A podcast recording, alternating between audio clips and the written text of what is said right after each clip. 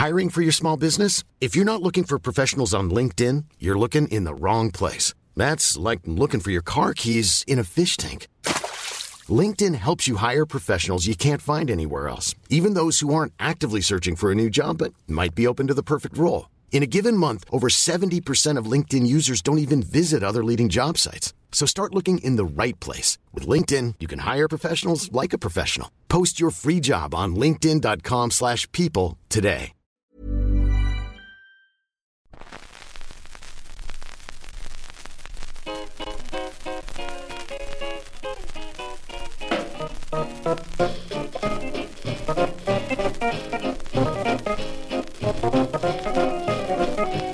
Todos, bienvenidos a un nuevo episodio del podcast Hablar, el programa de entrevistas que hacemos en anightgames.com y ya es el último de la temporada, este octavo episodio da cierre a la temporada 4 del podcast Hablar. Y para ello hemos querido tener con nosotros a Marina y a Jordi de The Construct Team y recientemente también podcasters de éxito con su podcast Andar. Y aprovechando que entre eh, hablar y andar no hay tanta diferencia en realidad hemos querido invitarles para que nos cuenten cómo ha sido este experimento del podcast, ¿no? Esta experiencia de dar paseos mientras charlan sobre lo divino y lo humano, que de eso va el podcast Andar. Os recomendamos que os quedéis hasta el final si os apetece escuchar un poquito de qué va la cosa. Ahora empieza la segunda temporada, sobre eso también hablamos, sobre en qué están aparte fuera de su, de su faceta como podcasters, ¿no? Recordemos que también son eh, de Construct Team, al fin y al cabo. Y en fin, no me enrollo mucho más, os dejo con la entrevista.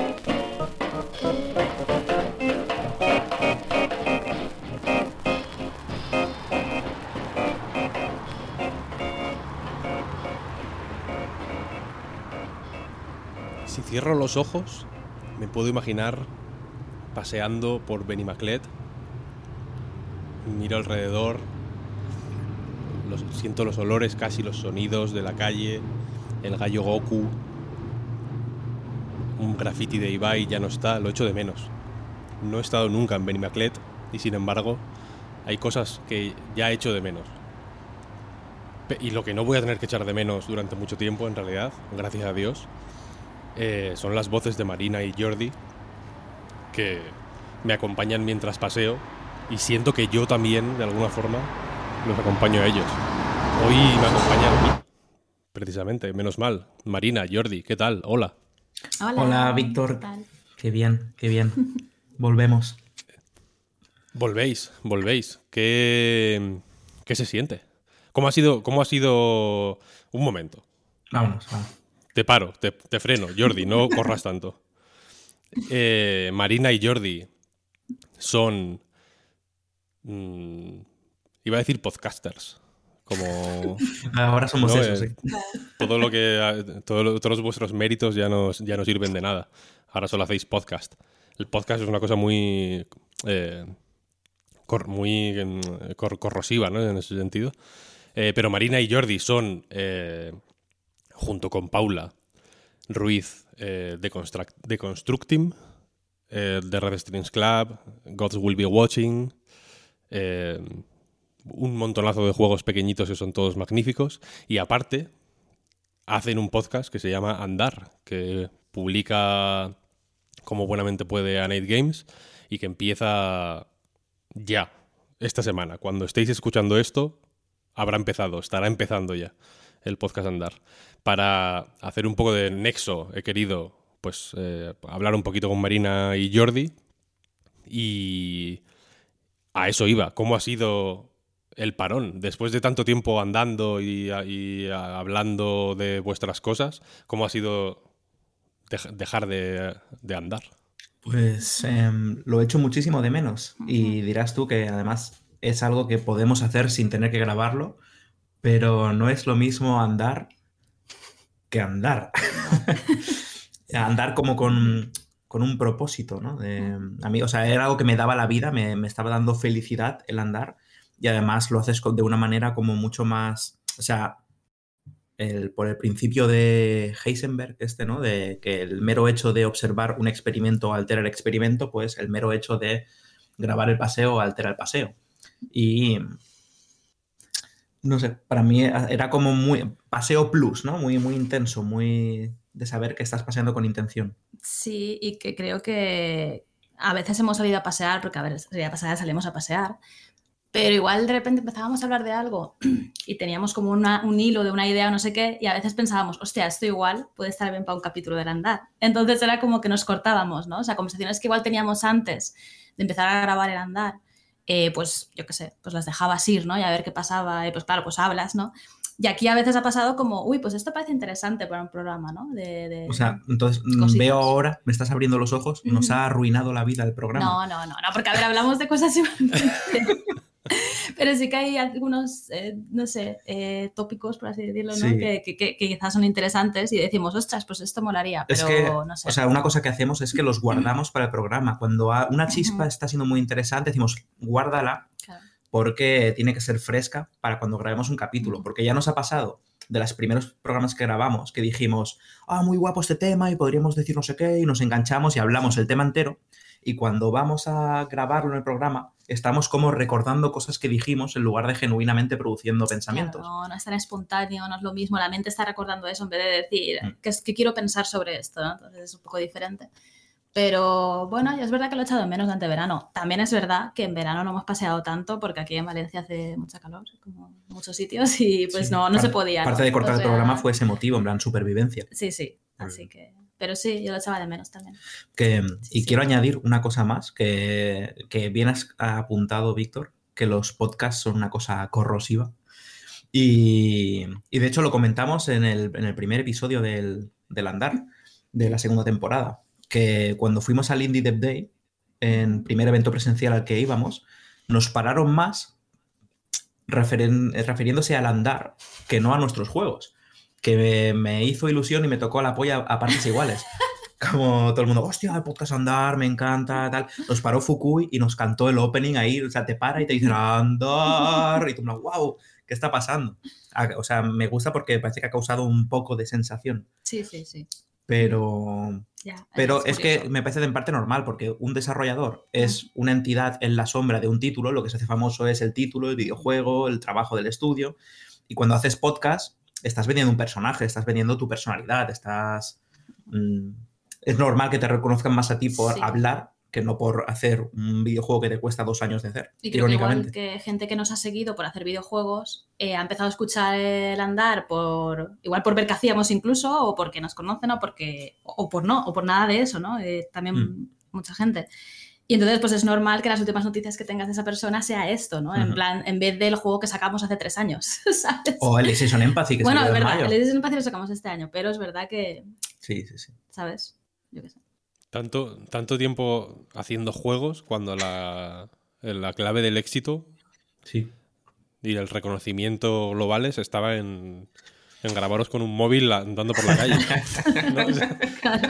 el concepto es muy... A ver, suena muy sencillo, pero no, yo creo que no es tan fácil. Animaría, animaría a todo el mundo a que lo intentara, vaya, eh, hacer un andar de de, garrafón. Pero no es tan sencillo y en parte, o sea, yo, comprendo que la reacción de la gente de... Eh, o, quiero pensar que la reacción de la gente de relacionaros de forma más inmediata con el podcast que con los juegos, por ejemplo, eh, pues tenga que ver con, joder, que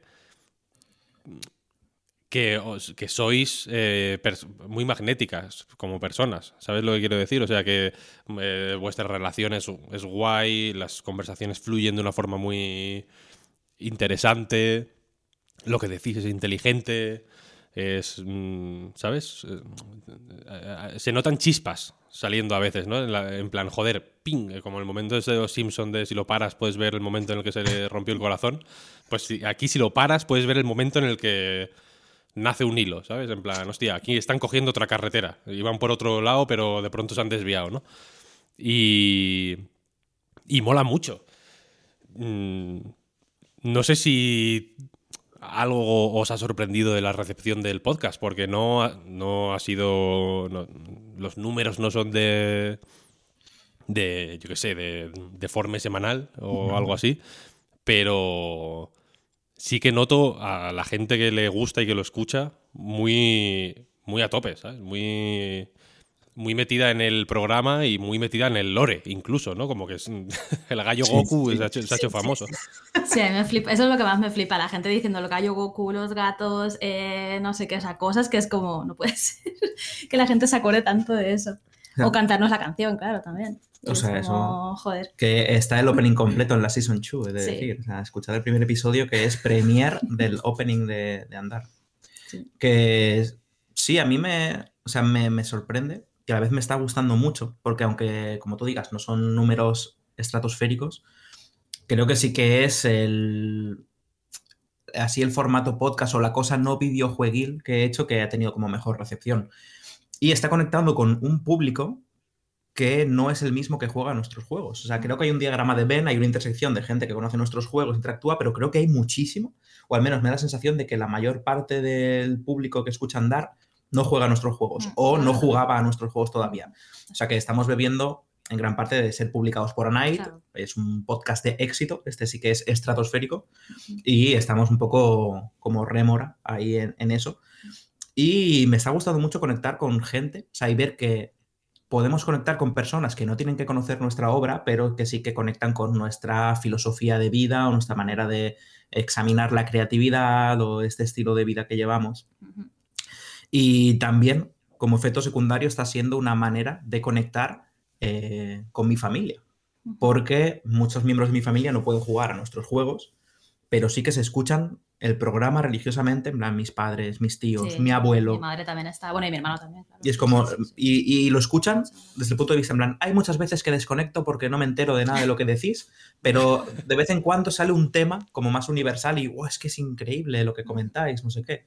Y como ha, ha sido una manera, ¿no? De, pueden, pueden observarnos y medio entender, porque eso es de una manera con la que no hablaríamos con ninguno de ellos si estuviéramos sentados delante. Siempre es como que, de hecho, tenemos un capítulo del andar de la primera temporada que habla un poco de eso, de cómo cuando hablas con alguien que no está en tu salsa, en tu medio, como que involuntariamente a lo mejor reduces el nivel del speech. En plan, es que, ah, usted no conoce videojuegos, eh, permíteme.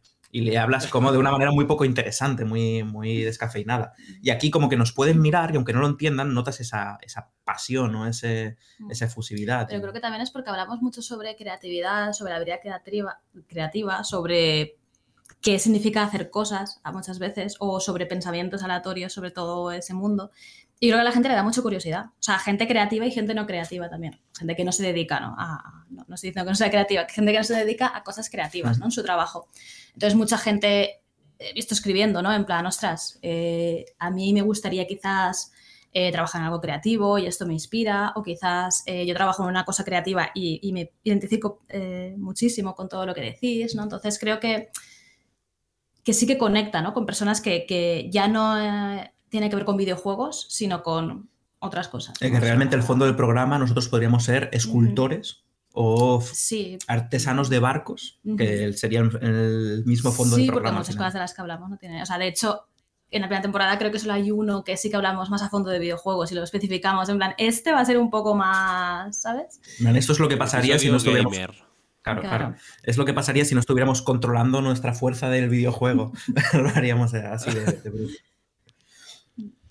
Pero porque uno de los aciertos, yo creo, es que eh, lo, lo que decís efectivamente se puede aplicar a ya no solo a, trabajos, ¿no? Que, yo es uno de los eh, mensajes, enseñanzas, eh, ideas clave que, que- que quise sacar de la primera temporada fue ese, ¿no? Que, que el, que el que cierto prisma desde el que se, a través del que se ven las cosas estrictamente creativas, el escribir, el, el, ¿no? el diseñar algo, el pintar, eh, se puede también aplicar a, a otras cosas menos, mm, igual menos tradicionalmente artísticas, como a un hobby, por ejemplo, y, y, ayuda a, ¿no? a ver ese hobby, a hacerlo más bonito, a disfrutarlo más, a- y en última instancia a, a ver la vida también de otra manera, ¿no? Un poco más, un poco más colorida, un poco más interesante, con más. menos, menos plana, ¿no? Que al final es un poco lo que. Eh, yo creo que es uno, de los, uno de los asuntos por los que se ve atractivo para. Entiendo que no para todo el mundo, ¿no? Vendrá alguien que me diga, a mí me parece una mierda. No lo escuches. le, digo, no lo escuches. Eh, pero a la gente que la atrae, yo creo que le, le atrae en parte por ese contraste, ¿no? Entre el speech un poco más eh, profesional, business, pulcro, ¿no? Políticamente correcto en, un sentido, en el sentido más fofo de la, expresión, de la, de la, gente que hace juegos habitualmente, ¿no? De, venga, mm, cómo mm, comunicarte con tu comunidad para generar engagement, tal. que es como... Eh, entiendo que es necesario para, para ciertas cosas y que hay eh, ámbitos en los que eh, pues es así y tiene que ser así y no hay tutía, ¿no? Y, está bien que así sea. Pero para una gran parte del público, y, esto es una intuición mía, vaya, no es que tenga yo estudios ni, ni cifras para respaldar lo que voy a decir, pero creo que para, para una parte importante de la gente que juega videojuegos, eh, es refrescante ver eso, gente de, disfrutona, ¿sabes lo que quiero decir? O sea, que, que, se, toma el hacer juegos de una forma que podría ser eh, eh, equivalente en disfrutonidad a como lo juegan ellos, ¿sabes? O sea, que, para mí jugar juegos es una cosa divertida, intrigante, con un poco mística casi, ¿no? Es como, ¿cómo cojones existe este mundo eh, mágico dentro de, ¿no? de, mi, de mi Xbox? ¿Sabes? Por, ¿Cómo coño se, ¿sabes? se conjura este, este universo aquí dentro? ¿Cómo hace esta gente para tenerme aquí metido y, ¿no? y para meterme en una historia y para hacer que conozca a estos personajes como si, ¿no? como si fueran como si fueran de, de amigos míos, ¿no? y, ver y ver un discurso, a mí me, al menos me ha resultado refrescante, un discurso que, no tiene miedo en, meterse en abstracciones, en discutir ideas más que, ¿no? más que hechos, objetivos, ¿no? que, es una cosa que, creo que es que erróneamente se suele asociar mucho con, con, eh, todo lo tecnológico, ¿no? con, lo, con el, la ciencia de la informática, ¿no? El, más, que, más que el arte. Y a mí, a mí me ha resultado súper súper refrescante, vaya, el, aunque sea de forma, no sé cómo decirlo, eh, pasiva o, vicaria, ¿no? Establecer ese diálogo un poco más eh, abstracto y... Y... Es que no quiero decir, no quiero asociarlo estrictamente con lo con lo místico, vaya, pero es que realmente hay, hay una cosa de, misterio, ¿sabes? así un poco más genérico eh, en muchos de los asuntos que, tratáis que me, que me parece guay y que creo que encajan bien con, pues yo qué sé, con, con, con, otras cosas un poco más, sí, eh, no, sé cómo, no sé cómo decirlo en español, down to earth, ¿no? Como de como más con los pies en la tierra, vaya, como, el, como el manifiesto ¿no? de, de la vida creativa, y saludable. que, es, que, es, que, es una, que es un intento más claro de, ¿no? de, vale, la gente tiene unas necesidades materiales estrictas, no, no todo es tener ¿no? Eh, pájaros en la cabeza, sino que hay una serie de cosas materiales, cómo se puede eh, combinar todo esto. Me parece una combinación eh, muy razonable y muy y, con la que es muy fácil de empatizar, porque al final todo el mundo tiene sus eh, fantasías y sus momentos más de reflexión un poco hacia el vacío, hacia la nada, sin, sin, sin rumbo y sin finalidad, pero también tiene sus necesidades materiales que no que vaya, que tienes que comer, ¿no? Al final no hay tu tía.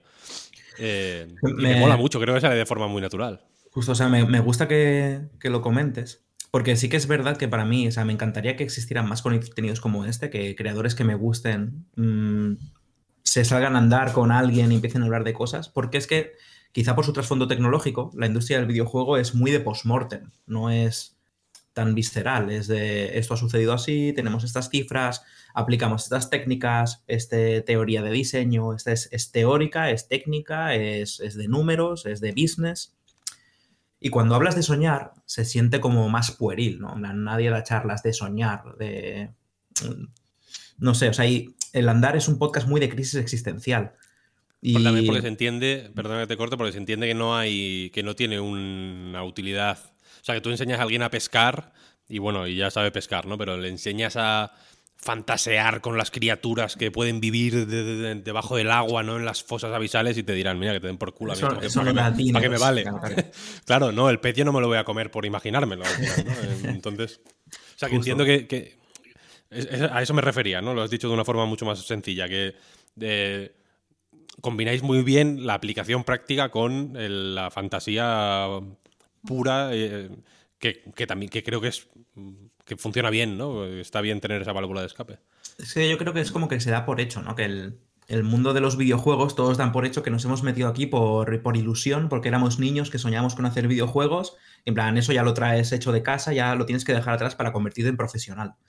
Y para mí es, es precisamente, en plan, es lo que nunca quiero soltar. Quiero seguir aferrado a ese sueño de quiero crear mundos y quiero compartirlos con gente. Y necesariamente tengo que lidiar con la maldita vida real para que las cuentas salgan, para tener una empresa, para... Plan, todo lo demás es solo el mecanismo, el rito que me permite vivir el sueño. Pero el sueño no era eh, montar una empresa. El sueño era crear y compartir.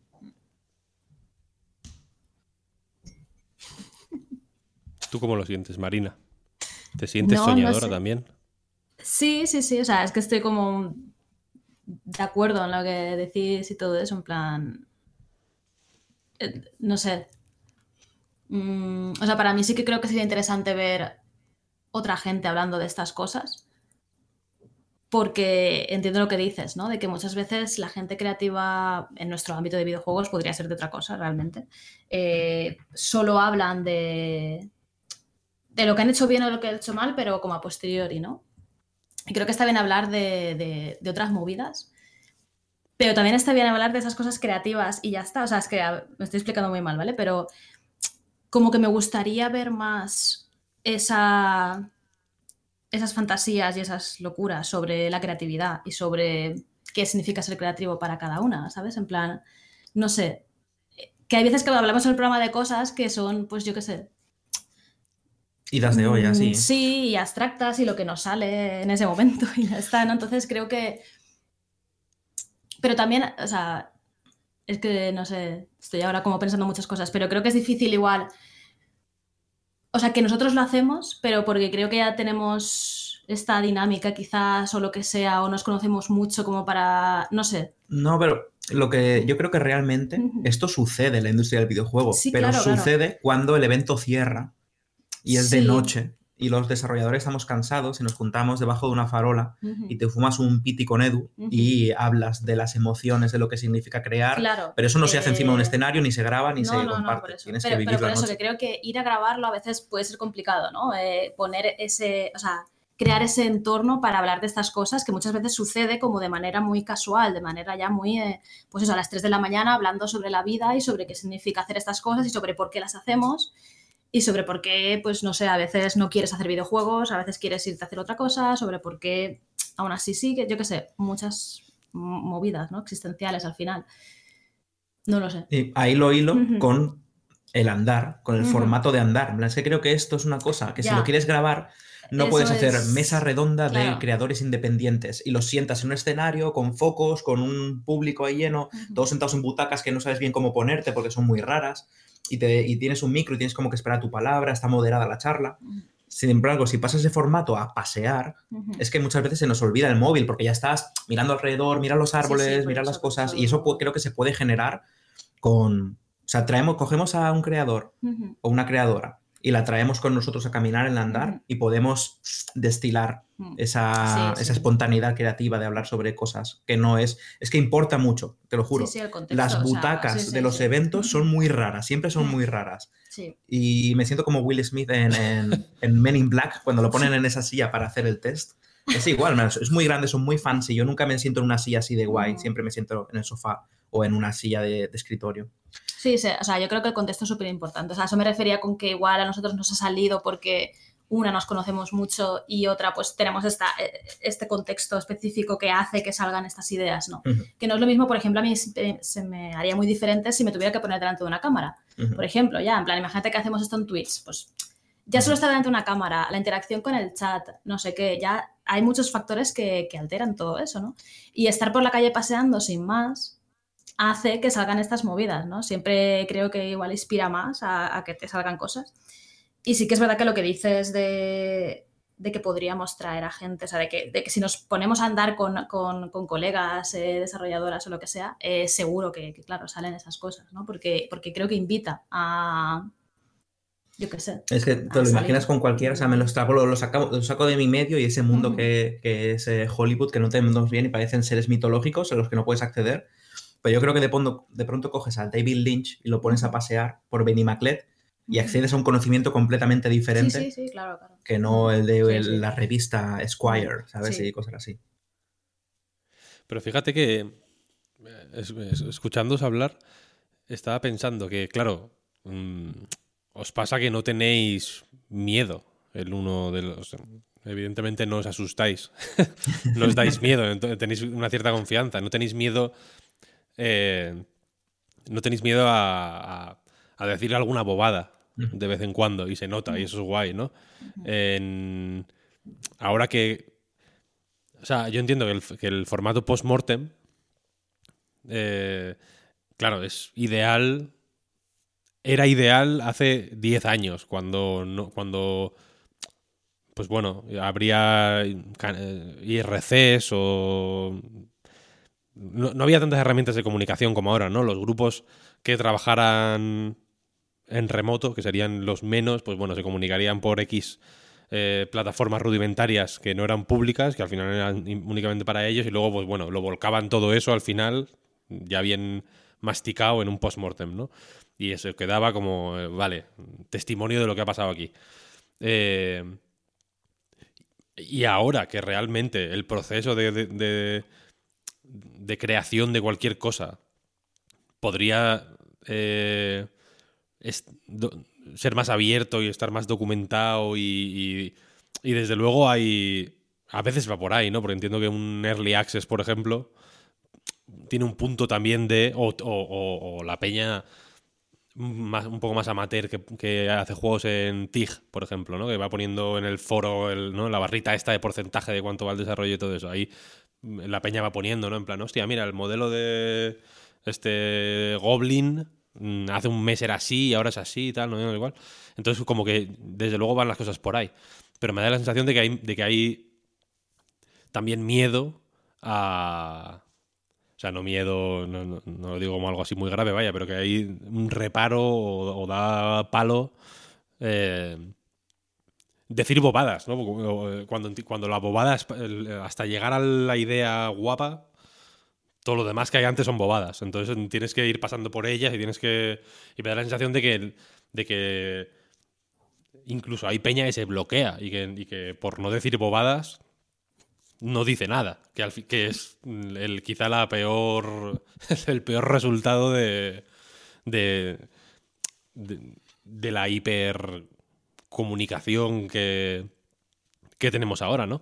Por eso creo que es refrescante. Y escuchando lo que decía Jordi de, de que llevarais a gente al hablar y demás, o sea, al andar, eh, fíjate que precisamente pensando en este palo, en estos reparos o demás, pensaba, y, o sea, ¿cómo sería si llevarais a alguien a quien no conocéis? O que no, o con quien, porque entiendo que con Edu, por ejemplo, pues bueno, pues sería, bueno, pues Un día más, sí, como, sí. eh, como si fuerais dos, pero bueno, de, de pronto está Edu, porque yo entiendo que la dinámica sería similar, porque tenéis mucha confianza, pero si de pronto va alguien que no, con quien no tenéis confianza, eh, alguien que, que, estuviera más rígido de primeras, porque entiendo que al final cuando eh, sabes que te están grabando y lo, eh, y lo notas, sobre todo al principio, luego ya, ya como dices, ya te, pues te olvidas y demás, pero al principio sobre todo, joder, pues... Mmm, hay que dar con el martillo de ablandar la carne, ¿sabes? Mm. Hasta, que, hasta que esté la cosa un poco más sueltita. Yo creo que el martillo de ablandar la carne es el formato en sí, porque si haces mm. una, un programa como Hablar, por ejemplo, o cualquier programa de Twitch, normalmente quedas como el minuto antes de grabar, en plan, eh, métete en Discord, enciende la cámara, grabamos en cinco minutos, todo bien, micros bien, venga, lanzamos. Y aquí es, inevitablemente, van a tener que coger un tren a Minimaclet, iremos a almorzar algo. Eh, es como que no puedes empezar a decir, ah, estás listo para andar, y tal y como sales de la estación de Joaquín Sorolla, empieza el programa. es inevitable que, haya un prolegómeno antes. Claro, claro. Creo que sí que eso En el AVE incluso, ¿no? Andando, andando en el, de la cafetería. y cuando te levantes del asiento empezamos. Claro, claro. Pero sí que, a ver, sí que creo que igualmente hay, hay que hacer eso. A mí al principio me costaba mucho también no me daba vergüenza, la verdad. Eh, y, es lo que dices, ¿eh? me daba como vergüenza decir tonterías, eh, porque yo soy una persona como muy nerviosa, entonces era como, ay, y a veces me cuesta como encontrar las palabras correctas o lo que sea, y era como, joder, estoy aquí haciendo este programa y me está costando un montón, ¿no? Pero bueno, al final te sueltas y sabes que da igual, que, que, todos mm, También nos hay comunicamos diferente y decimos, pues, cosas así. Qué raro sería que invitáramos a una persona que no conocemos de nada a nuestro barrio. Es, como que la mera naturaleza ya creo que conocemos a suficientes personas como para hacer eh, cinco temporadas. Y vamos a ir conociendo gente que es como en nuestro espacio nuestro, que es nuestro barrio y Marina y yo caminamos, hemos traído a esa persona que queremos que esté en, nuestro, en nuestra sustancia. Creo que nunca va a ser en, en conversación con Ridley Scott. Y claro, claro. Creo que la, ¿Sabes? Que no va a ser como que en el formato incluye cada tres programas hay una colaboración. No, de vez en cuando viene alguien que forma parte de esa sustancia de alguna manera y puede estar a gusto ahí. Sí que es como, es inaccesible, ¿no? ¿no? No puede ver en plan, este desarrollador de éxito, no podemos tener esta semana paseando con mi nabo, ¿sabes? Por ejemplo, que porque no, no, casaría tanto en el, rollo del programa. Sí, es posible. O sea, a ver, también sería quizás interesante y curioso, porque sería otro rollo. Pero es que, claro, sería muy diferente porque con la gente que conocemos, pues ya pues hay un mínimo de confianza, con algunos más que con, otros, porque está claro que hay gente que conoces más, pero que te quedaras a andar con alguien y grabar un programa con alguien que no conocemos, sí que sería como, creo que sí que habría esa rigidez y sí que creo que se notaría mucho en, cómo fluye ¿no? la conversación, aunque quizás como todo, pues es como cuando conoces a alguien, ¿no? que, que pues pues te pones a hablar, ¿no? Y, hay química y ya está, ¿no? Eh, Igualmente, yo también estoy interesado en perfiles no profesionales. Me imagino, por ejemplo, estas, igual que grabamos el último capítulo de la temporada, que estamos en una casa rural y vimos que opinaban dos personas que se la soplaban los videojuegos de los videojuegos. Me imagino estas navidades, por ejemplo, hacer un andar con mi padre en la montaña. Simplemente una radiografía de qué ha significado, mm, yo qué sé, haber criado a esa persona creativa o qué implica o qué cree él que es una vida creativa, por qué mi padre aún piensa que los videojuegos están un peldaño por debajo de que mi objetivo final siempre me dice algún día acabarás escribiendo un libro. Claro, eso sí. Como diciendo, joder, un libro no tiene gráficos ni programación ni nada, es mucho más fácil, cabrón. Pero sí, sí, o, tú con tu hermano en el pueblo, hay un pueblo de 400 habitantes, un paseo. Me imagino como capturar esos fragmentos de más naturistas, ¿no? Más que me parece que un punto fuerte del andar es la cotidianidad y traer elementos externos mm. que tienen mucha potencia creativa, no es solo gente que hace videojuegos y habla de mm. videojuegos. Sí, sí, sí. Eso me, llama mucho. Mm. Y aparte de. Aparte del podcast, ¿cómo estáis? O sea, quiero decir, ¿cómo, cómo vais eh, fuera de vuestra faceta de podcasters, que entiendo que es ahora mismo lo más importante de vuestras vidas? ¿qué, más, más hacéis? ¿Cómo van los juegos? Pues estamos volviendo a la vida ahora. Hemos pasado. De hecho, estuvimos, justo la semana pasada, estuvo aquí eh, Juan de la Torre en misión de Devolver, junto a dos personas más de Devolver, dos productoras de Devolver. Y fue una reunión de, volver de Construct Team a la vida, porque creo que esto lo hemos hablado muchas veces en el programa Andar, además. O sea, debido a la pandemia hicimos un crunch terrible de cinco meses y hacia septiembre de 2020 reventamos. y estamos aún pagando el pato de haber hecho eso. Que sacamos el Season Empathy como proyecto de terapia, que eso también lo comentamos en el podcast. Y, y fue bien, engrasamos la máquina, pero aún así nuestra salud mental sigue sin ser la adecuada para volver a, a- a esa cosa tan intensa y tan difícil que era hacer videojuegos. Mm. Y justo, primicia aquí en el aire para el hablar, el- hace dos viernes mi psicólogo me dio el alta, en plan, estás curado, heal, done. Me puso el sello de listo para hacer videojuegos otra vez. Y es ahora que empieza. O sea, hace dos semanas, que además hemos empezado con un proyectito pequeño que sacaremos dentro de poco, idealmente antes de que acabe el año en Itch.io.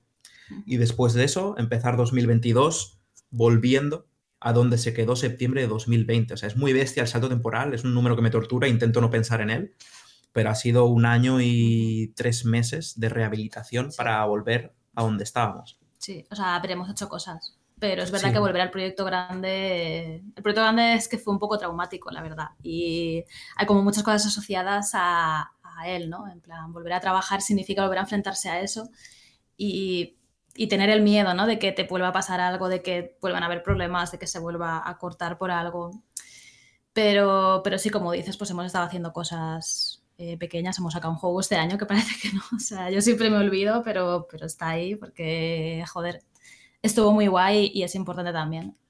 Y, y ahora estamos con una cosa pequeña que, que mola. No sé, yo estoy ahí súper a tope con, con la cosa que estamos haciendo. Estamos haciendo un juego de cartas y Sí. exploración con todo el arte generado por inteligencias artificiales. Ujú. O sea, Hostia. esa- ya, ya te enseñaré más. eh, Qué off- loco. off record. Pero Sí. bueno, en, en nada saldrá. O sea, no es secreto porque Sí, no tiene sea, publisher ni nada, realmente pero es más que no- nada por. Claro, Si me pongo a hablar de ello, eh, hacemos un programa doble. O sea que claro, claro. me reservo. Sí, Es verdad que habéis sacado un juego nuevo, en realidad. No- y me- y me pasa con muchos juegos, con muchas de las cosas que han salido. mm, bueno, no digamos ya desde marzo de 2020. De marzo de 2020 a X de 2020, no sé. eh, no sé, mm, no, no sé eh, localizar en un mes concreto nada. No sé qué pasó. Fue, es una papilla ahí que no hay, que no hay por dónde cogerla. Pero de después, incluso. eh, este año, por ejemplo, tengo la sensación de que ha pasado extremadamente lento, pero no me. Pero, o sea, extremadamente rápido. Pero lo que salió antes de mayo, junio, es eh, como eh, las pirámides de Egipto. Es una cosa como que se Sí. construyó hace milenios. No sé exactamente cómo Sí. está eh, funcionando el tiempo ahora mismo, pero parece que de una forma normal no, desde luego. Sí, a mí me pasa lo mismo. ¿eh? O sea, es que es una movida porque para mí este año siento que no he hecho nada. Para mí este año siento que ha pasado y yo no he existido. En plan, he hecho. Es es que he hecho nada. Quiero decir, he estado viviendo y ya está. Y por otro lado pienso, pero si hemos acabado un juego este año, no puede ser. O sea, no, no, no lo ubico en este año, ¿sabes? Y es, es, es, es una percepción del tiempo súper rara y supongo que habrá sido pues mitad pues la pandemia y estas cosas, ¿no? Pero que, que es como. eh, no lo entiendo bien. Es que yo creo que nuestra memoria, metiendo ya en un poco modo filosofía andar, funciona un poco, tiene mucho de hito físico la memoria. Sí, claro. y claro. hemos vivido una época que no ha tenido demasiado hito físico, que ha sido muy de estar encerraditos, de eh, hay algún viaje con miedo. Sí, pero por ejemplo, si hubiéramos sacado este proyecto, seguro que hubiéramos hecho algún algo físico. O seguro que. Y quizás no ir a un evento físico. O sea, quizás no ir a. Sí, pero haces marketing, viajas un poquito. Pero haces algo. O quizás mm, vamos a celebrarlo a no sé dónde, ¿sabes? O yo qué sé. Pero no, todas las entrevistas que hicimos para Alicization Empathy, para el proyecto de este año, eh, fueron online. Estuvimos aquí tal cual estamos ahora.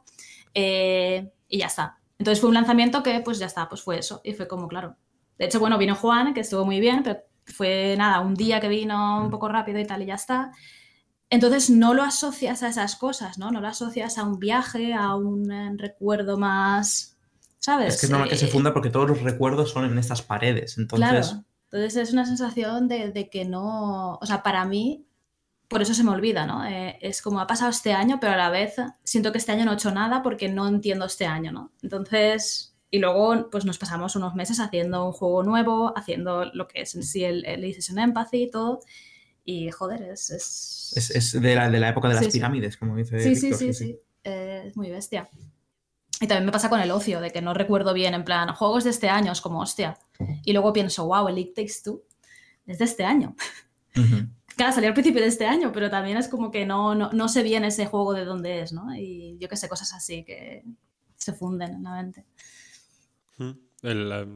realmente, joder, no lo había... O, sí, pero de una forma no, muy intensa, no había pensado en, que efectivamente va a hacer dos años que estamos encerrados, al final, o sea, encerrados.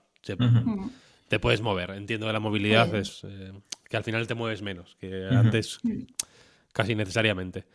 Em, pero me, pasa. Me pasa eso y también por eso el andar me, gustaba tanto. O sea, al, principio me he puesto ahí un poco moñas con, cerrar los ojos, imaginarme Benny Maclet y demás, pero sí que mm, me, gustaba que se, que se prepare eh, Mark Zuckerberg, vaya, porque para metaverso o para realidad eh, aumentada, el... O sea, yo sí recuerdo en qué paseos escuché qué episodios del andar. O sea, porque se, era una capa que estaba por encima de mi, de mi paseo, ¿sabes? En plan, estaba yendo por un río que hay por aquí cerca, caminando, mientras escuchaba el de la el del, el del manifiesto. Lo escuché una vez que, que, fui a Madrid. No me acuerdo para qué fui a Madrid exactamente, pero estaba yendo eh, por Madrid, por Canal, paseando. Eh, que fui de Canal hasta, hasta Moncloa a pillar el autobús para volverme al pueblo. Y me, y me acuerdo de ir escuchándolo. O sea, es una de las pocas cosas, fíjate qué curioso, que, que para mí son hitos físicos, vaya, porque me gustaba mucho salir y ponérmelo, vaya, y, lo, sí lo tengo asociado a, situaciones específicas, vaya. Es curioso. Es curioso. Supongo que mucha gente, imagino que a mucha peña le habrá se habrá sentido más o menos así, ¿no? O que, le habrá hecho ese tipo de compañía. No, no sé si era una de las no sé, si de cara a esta segunda temporada habéis pensado en. que sé, que en la primera sí que era un tema que. Eh, porque lo hemos hablado ya, vaya, que, que estaba ahí, pero en la segunda no sé si habéis pensado este. Eh, eh, esta cualidad de podcast de compañía. en plan de que, que la gente lo utiliza para hacerse compañía claro. Sí, sí. O sea, sí, y creo que. Mm, no sé si lo voy a tener tan en cuenta porque una vez estamos caminando se me, se me olvida un poco más. Pero justo em, leí, me terminé hace poco un libro, que por cierto, hay que hacer el Goodreads del andar, que está intentando mirar cómo se hace para poner ahí los libros. Me terminé el libro de Fleabag, eh, sobre la obra de teatro original que dio pie a la serie. Em, y es mitad del libro la obra de teatro y la otra mitad conversaciones con la autora y hace una reflexión muy interesante sobre em, que gran parte de crear drama o de crear algo de narrativa es empatizar e imaginar cómo lo va a consumir la, otra persona, porque hablaba precisamente de portar Fleabag de la obra de teatro que era a la serie y de pronto en el teatro. La gente viene a ti, se sienta en sitios y ha venido a tu espacio y cuando haces una serie o un videojuego o un podcast, es tremendamente íntimo porque vas a la cama de una persona, a su sofá, a su váter, si está mirándolo en Netflix en el móvil. Y eh, también a la hora de diseñar andar, hay que pensar eso, que muchas personas lo van a consumir paseando por la calle también. No sé de qué manera va a afectar, porque no, no puede cambiar mucho el diseño de lo que hacemos, pero creo que el hacer el ejercicio de ser consciente, interiorizarlo, afecta de alguna manera a luego cómo lo produces. Eh, imagínate algunas cosas más, elementos más fáticos en, la relación de como notar que tienes esas, esas otras personas caminando contigo y, que de vez en cuando refieres a ese público que te está escuchando para hacerle sentir parte de ese paseo, ¿sabes? Hay cositas que creo que si las interiorizas, luego de manera natural te salen. Que gran parte, creo que hay un poder muy, muy guapo en el diseño instintivo o el diseño inconsciente, que no es, no, se, no pasa en el papel, sino pasa cuando lo conviertes en un mantra, que me pasa con nuestros videojuegos, eh, tienes muy en cuenta cómo quieres que sea algo, qué, qué, sensaciones quieres transmitir, cómo quieres hacer sentir al jugador o a la persona que va a escuchar el podcast en este caso. Y luego es algo que de manera accidental se transmite en cómo has diseñado la interfaz o cómo, ¿sabes? Una vez asumes este mantra, y creo que también es un mantra que voy a adoptar de cara a grabar el andar. Sí, sí, creo que es algo que no, no le hemos dado mucha vuelta, pero... O sea, no le hemos dado mucha vuelta yo estoy todo el rato pensando que esto se publica y que nos escucha gente, ¿vale? Porque es inevitable. Para mí no es lo mismo. O sea, me cuesta mucho abstraerme y pensar que estamos tú y yo andando y ya está. Porque creo que si estuviéramos tú y yo andando y ya está, creo que diría más tonterías. Creo que, ¿sabes? Que, yo sé que seguramente a mí me cuesta un poco más, aún así creo que estoy intentándolo y creo que, es un ejercicio para mí que creo que no es lo mismo los primeros capítulos que los últimos, ¿vale? que creo que sí que hay una diferencia. Pero sí que es verdad que igual creo que se pueden hacer cosas. O sea, yo para mí en lo que más todo el rato estoy pensando es que no sea muy incómodo de escuchar. O sea, cuando pasamos cerca de un sitio con mucho ruido o eh, una calle que hay mucha gente y tenemos que pasar así en, fila los dos y no podemos hablar bien, no sé qué, siempre estoy como pensando, hostia, espero que esto no, no incomode demasiado. ¿Cómo, ¿cómo se siente eso, Víctor? Cuando tenemos que pasar entre un tumulto o cosas así. Mm, es, que, a ver, quiero decir, si, si os resulta incómodo, pues es natural que, a mí me resulte incómodo también, ¿sabes? Porque yo también estoy pasando por ahí al final, ¿no? Y si hay ruidos, de pronto hay un montón de un jaleo, tan no sé cuál, pues es, mm, hay, hay, hay, un vínculo ahí con, con Con, eh, sois casi avatares de estáis es que hay una cosa de que joder, realmente estás... Como se produce además en, tiempo real, no hay cortes, es una... Eh, el, primer minuto, primeros dos minutos, pues bueno, tienes la fantasía, o sea, tienes muy presente el artificio de que, bueno, de que estáis grabando una cosa, tal, no igual. Llega un punto en el que el ruido de, vuestra calle y el ruido de mi calle son el mismo ruido. O, incluso el ruido de vuestra calle es más mi ruido que el ruido que hay alrededor porque no lo escucho en realidad, tengo los cascos puestos, ¿no? Entonces, si de, si de pronto yo estoy experimentando ese ruido de alguna forma a través de, de vuestros oídos. Si de pronto hay ruidos, pues claro, a vosotros os rayan, a mí me, a mí me rayan también. O sea, que, es, es el, es el, anticristo de, de, las grabaciones de audio, ¿no? Que tienen que ser como pulcras ¿no? y limpias y que, y que si hay un si hay un portazo que sea, ¿no? En las películas, ¿no? Que los portazos tienen el, volumen concreto para que se sepa que es un portazo, pero para que no sea molesto. Cuando un portazo en la vida real tiene que ser molesto, porque tú no das un portazo en plan que suena performance. Tú das un portazo porque, porque estás enfadado, ¿no? Y quieres. Y es como, mira, que te follen. ¡Pah! Portazo y ojalá te moleste, ¿sabes? Ojalá te. Claro, quiero que, quiero que te moleste. Si no cierro la puerta, normal. O no la cierro.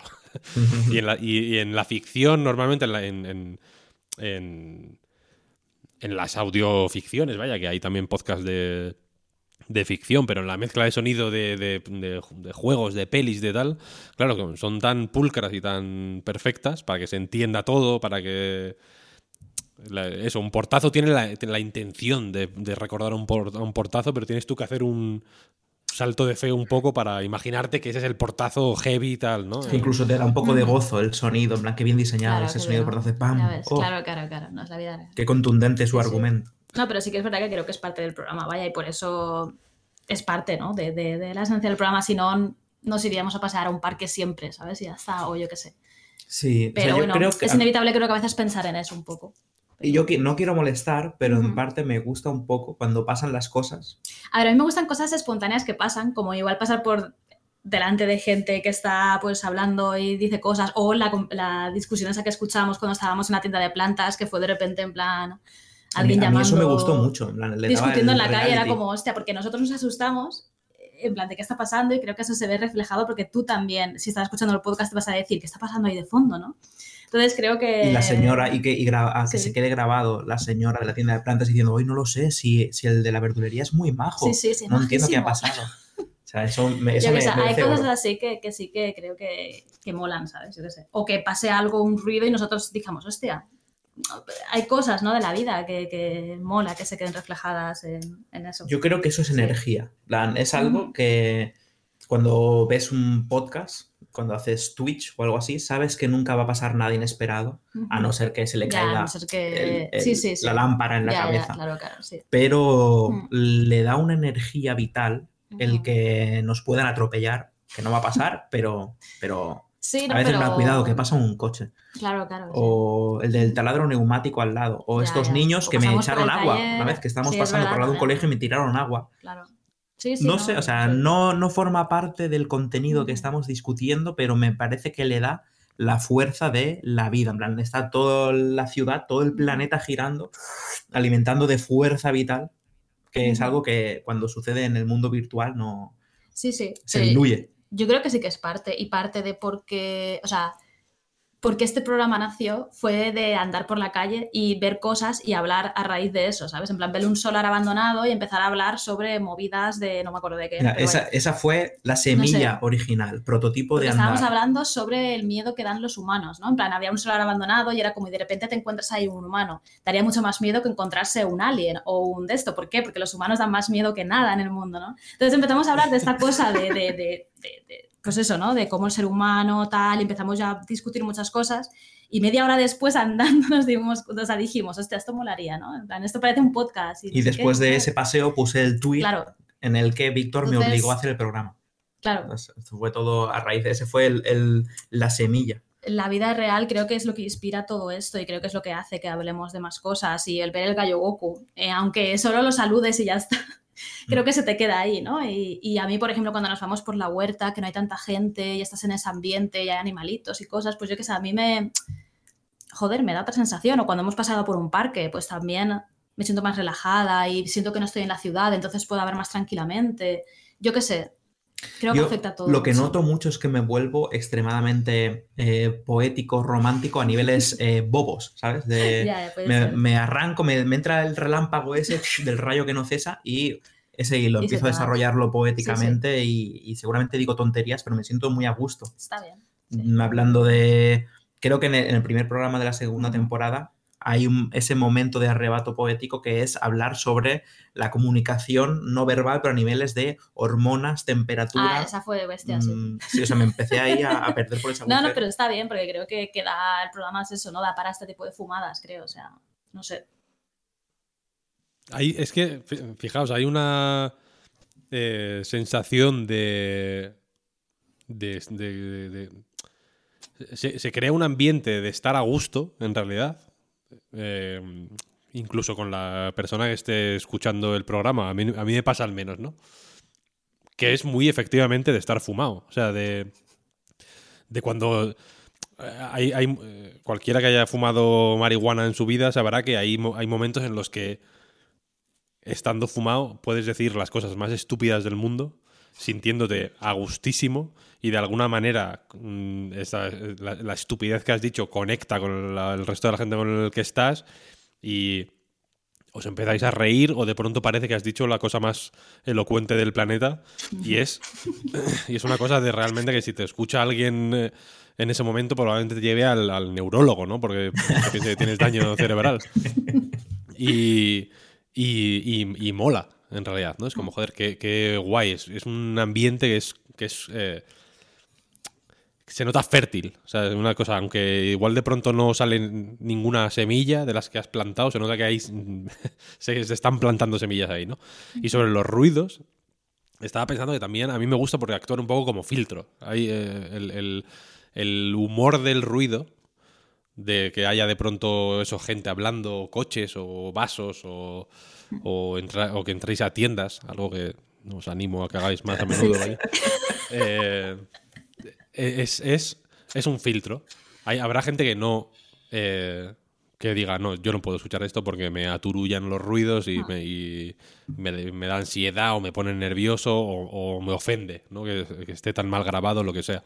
Pero hay otra gente que seguramente le mole y que diga, coño, qué guay, ¿no? Y, qué natural, qué, qué, qué orgánico sale todo, qué, qué dinamismo le da este ruido tan en el cual. Y es, y es, como los, los NFTs que se suele decir que son tan feos para, para como para filtrar por arriba, ¿no? En plan que, que tú dices, pero qué puta mierda es esto, ¿no? Y ya te vas a por el culo. Esto va de Y moda. alguien dice, y alguien dice, "Mm, no sé si, no sé si esto no sé qué es tal, como que su gusto no, no, le, no le filtra, no le filtra el NFT y dice, coño, un escroto, una colección de NFTs de escrotos generados eh, procedimentalmente, ¿no? Que, que, que curioso, tal, y ya está. Es, el- es como el, el, ha picado el anzuelo, ¿no? Sí, sí. Pues esto es lo, esto es lo mismo, pero mm, para la gente que no que se ofenda con el ruido. Eh, eh, se perderá ciertas cosas, pero, pero el resto yo creo que si, que si pillas eh, que, que- que tiene X cualidades, quiero decir, que si las enganchas, si tu sentido del humor está en la misma longitud de onda, ¿no? Si se, si se solapan ahí las, las ondas en ese momento, es, es Al guay. final es que te tenemos que Sí. caer bien y te tiene A ver, que claro, mm, medio gustar el sonido Claro, de claro. Benny Maclet, porque si no Sí. es insoportable Sí, el sí. podcast, porque va de... Sí, de hecho, a mí un comentario que me hacía mucha gracia, creo que del primero, del segundo, en plan, no he ido nunca a Benny Maclet, pero me lo imagino eso como una jauría de, de, eh, animales y cosas y un montón de personas y tal, y no sé qué, y era como, claro, porque igual pues eso, había sido un programa que habíamos pasado por sitios y luego diciendo lo del gallo y luego diciendo gatos todo el rato, entonces creo que te puedes imaginar, ¿no? Muchas es que cosas. vivimos muy al Pero- al límite de Benny Maclet, que de- A ver, vivimos al final ya, claro. a un minuto de nuestra nada, casa está está la huerta huerta ya. ya, por eso muchas veces acabamos ahí Es- con claro, los claro. gatos y, y Sí, el sí. gallo Goku y todo eso. Pero, pero sí, al final te tiene que gustar, claro, es como cuando ves a un streamer, cuando escuchas un podcast, o sea, sí, creo que es parte de eso, sí, sí. Pues si os parece, podemos ir terminando Vale. Bien. esta conversación. Espero que haya resultado eh, interesante y, evidentemente no es un contexto tan fértil y tan bonito como el del andar, pero bueno, estamos aquí en Discord. No, Discord no es Benny Maclet. Eso está, eso está claro.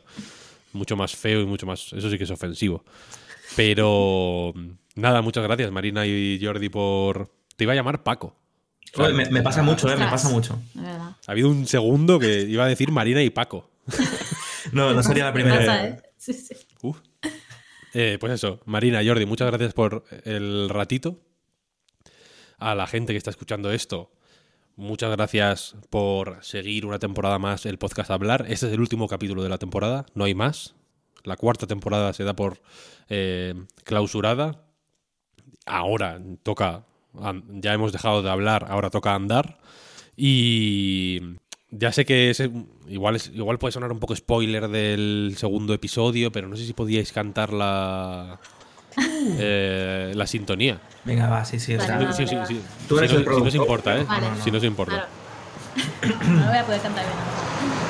Andar.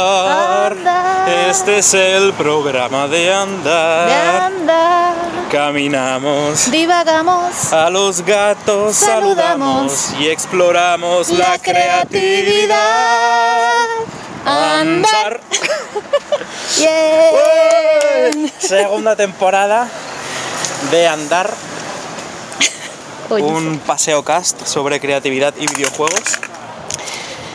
Yo soy Mariana González. Y yo soy Jordi de Paco. Y estamos en Benimaclet, Uh.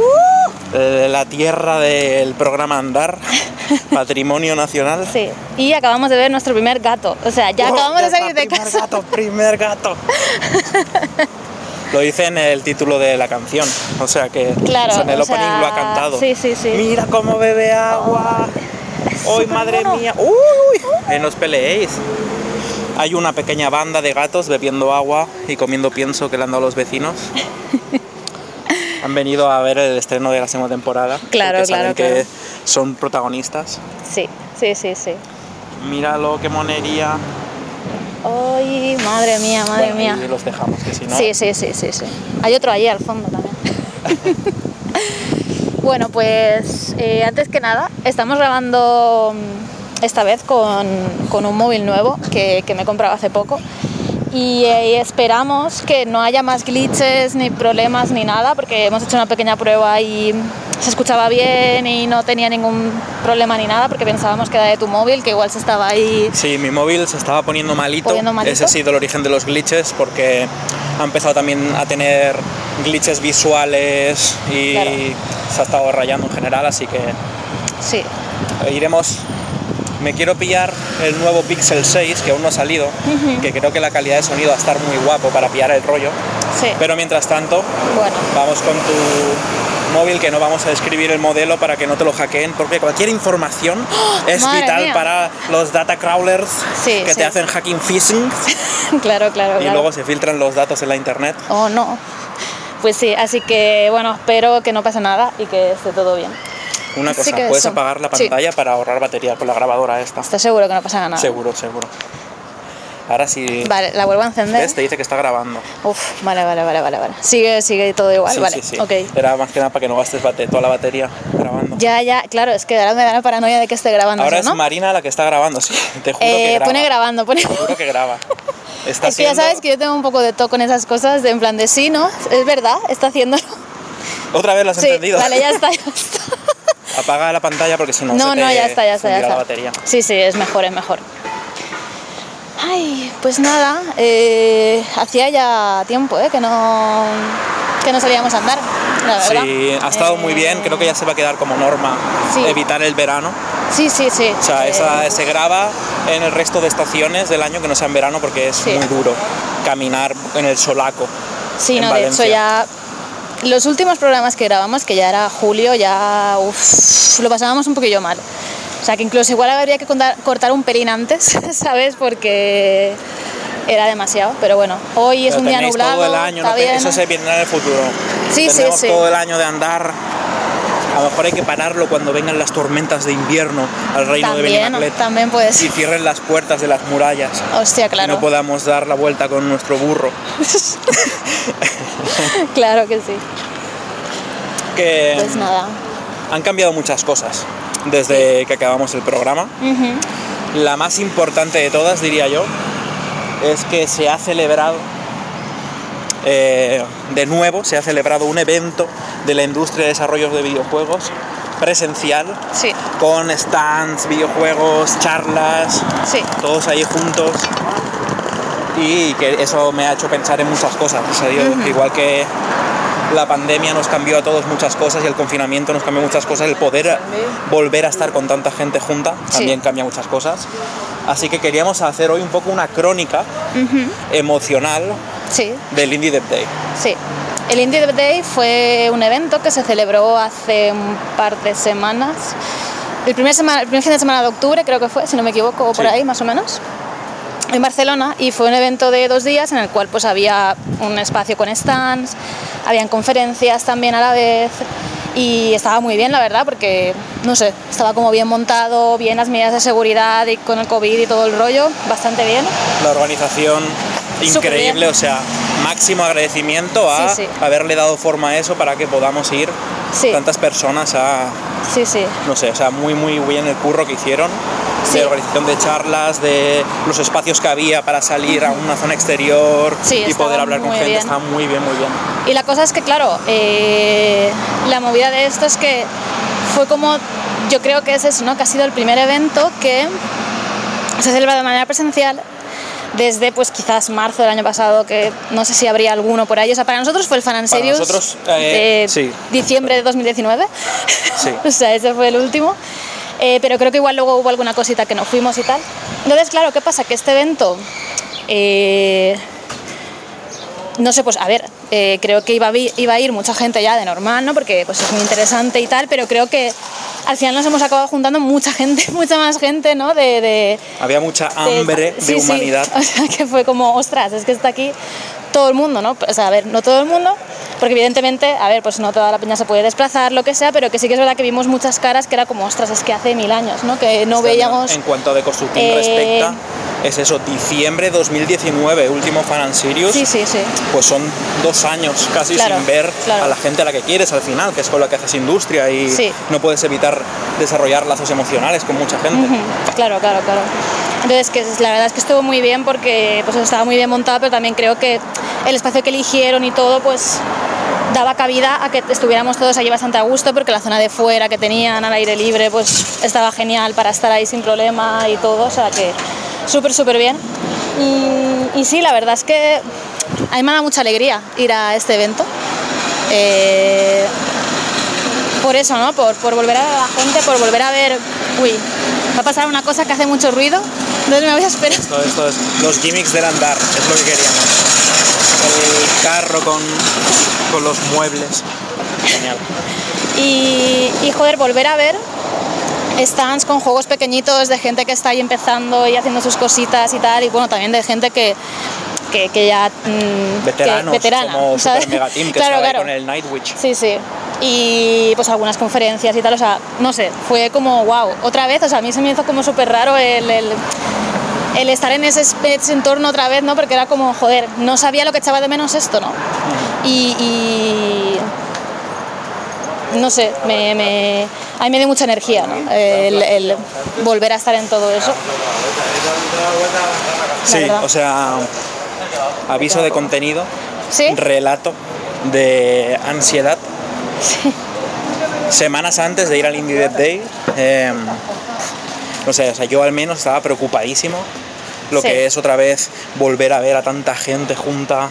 Sí, Eh, no sé, o sea, es que eh, a mí psicológicamente me ha mellado mucho la, pandem- la pandemia del Ujú. confinamiento. sí, Y estaba muy jodido, o sea que además no planeábamos ir, que fue Juan, Juan de la Torre, que como productor de Devolver una de sus tareas es asegurar, cuidar un poco de nuestra salud mental. Sí. Y nos propuso, oye, Indie Dead Day, vamos a sacaros de casa, que dé un poco el aire, ver a gente que queréis. Y no teníamos, no íbamos a nada profesional, o sea, era No, no. puramente emocional, salud mental, el, Sí. el ir al Indie Dead Day. sí, Y,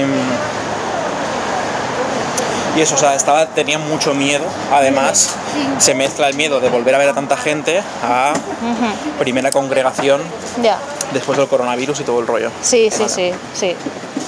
Em, los momentos más duros era ya el taxi antes de llegar al evento. Sí. En plan, boom, boom, boom, boom, boom, boom, esto, estamos aquí, va a pasar, eh, cómo va a ser todo. Ver la Sí. puerta del evento, decir, madre mía, voy a volver a entrar en un evento de videojuegos, eh, no estoy preparado, ¿qué voy a hacer? ¿Qué va a ser? Madre mía, madre mía. Pasamos por la puerta, eh, el Google Lens instalado en nuestras mentes, reconocimiento facial de toda gente que conoces. Sí. y enseguida otros ojos se traban contigo y ya fuera como... Se Hombre. levantaban los brazos ¿Qué de las personas sí. y ni, mira, lo siento, o sea, esto es, es temerario, pero ni distanciamiento social ni pollas. Estábamos tan carentes de humanidad que, boom, empezaron los abrazos. Ahora vamos con mascarilla, pero sí, sí. Sí, pero ya tú sabes, o sea, no Sí, se sí, debería. pero no se debería. Pero ¿no? es que era, era incontrolable, inevitable. Sí, o sea, la humanidad mm, somos animales al final que necesitamos de sensación de, de, de grupo o de manada o de algo, o sea, una unidad. Visceral. Sí. No todo el mundo aprecia tanto el contacto físico como yo, pero creo ver, que claro, hay muchos claro. que lo agradecemos y nos, nos, nos sana en cierta manera. Sí, sí, sí, totalmente. Y vamos, los abrazos, la alegría, las sonrisas genuinas, incontrolables, Sí. las reacciones que no se pueden transmitir en un tuit de hey, ánimo, en los likes, en todo eso, es ver cómo los cuerpos reaccionan en presencia de otros cuerpos y nos abrazamos y yo qué sé, se te humedecen los ojos. Vamos, Sí, y sí, entonces sí, fueron sí. como dos días de celebración Sí. de la amistad. Que, yo qué sé, según cómo puede ser poco profesional utilizar la palabra amistad para estos entornos, pero para mí, No, no, es que cuando hay, vives eh, como Sí, sí, sí. persona que hace arte de manera independiente y eh, el emprendedurismo no es tu mayor prioridad, Sí, la humanidad triunfa sobre todo. y te quieres sí, sí. y compartes, o sea, viva la gente.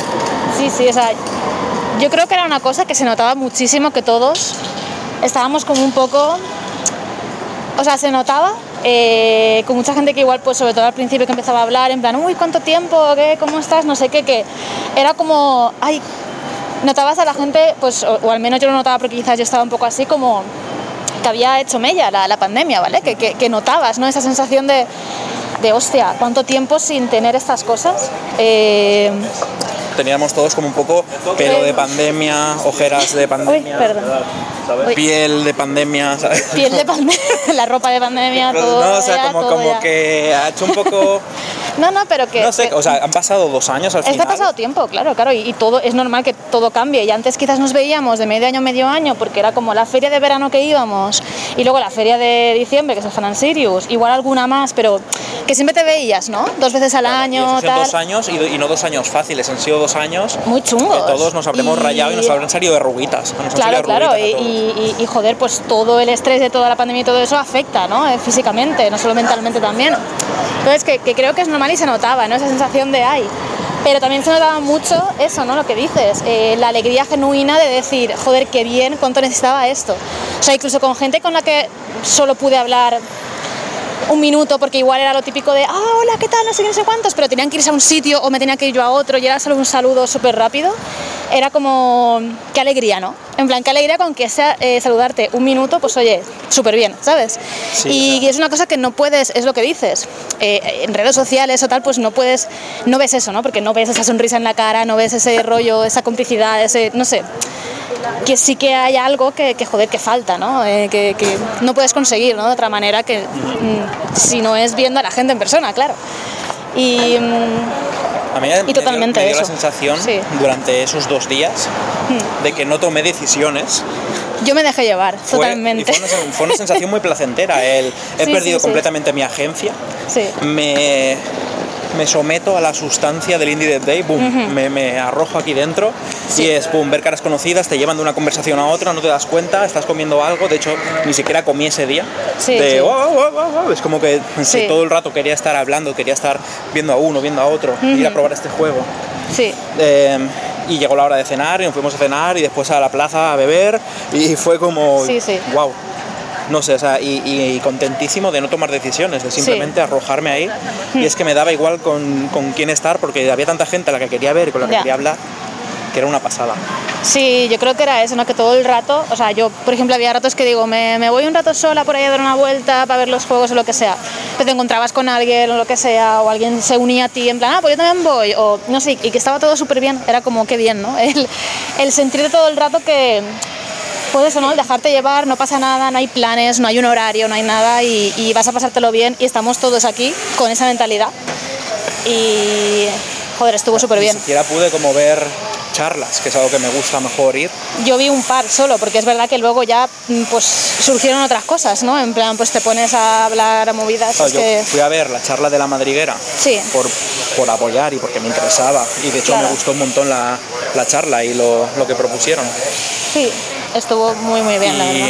pero no pude ir a más, a pesar de que hubiera cosas que me hubiera gustado ver, Ya. como la de cómo hacer tu propio jefe, de, de Sí. Michael Ortega, Sí, sí. o la mesa redonda de artistas, donde estaba. Iván Papiol, Sí, y es que me sentía que no cabía en mí de no puedo estar ahora mismo sentado en una silla es verdad, ¿eh? Consumiendo verdad. Sí, contenido, sí, en plan necesito estar con personas empujándome y riéndome y ah, ah, ah.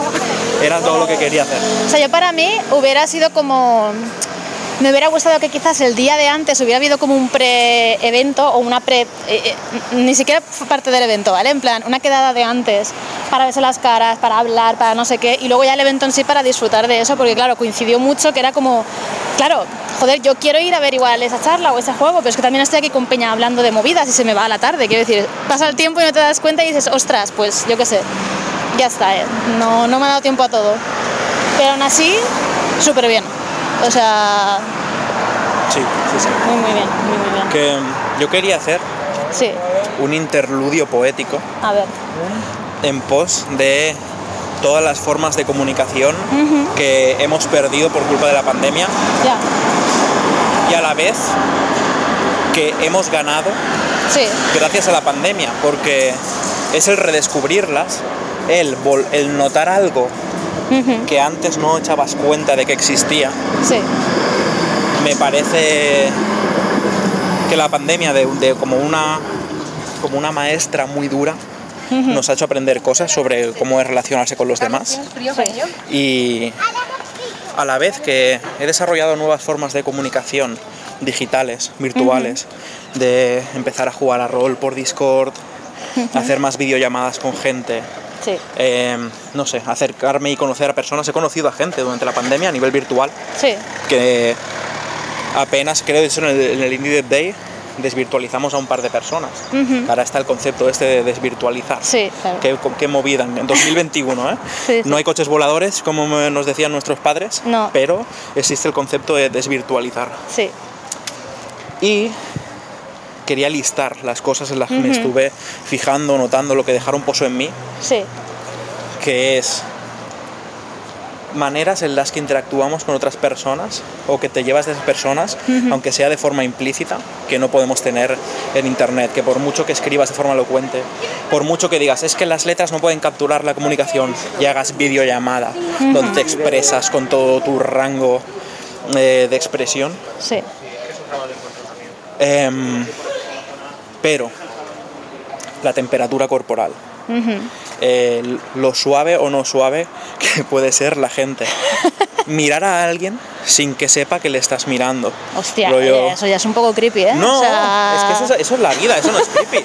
Eso es, estoy hablando contigo y miro al lado y veo que Claro, está Kevin claro. ahí y lo veo de espaldas. Sí, sí, sí. Y es algo que no puedes normalmente No, ver a alguien no, de claro, espaldas en internet. Sí, sí, sí.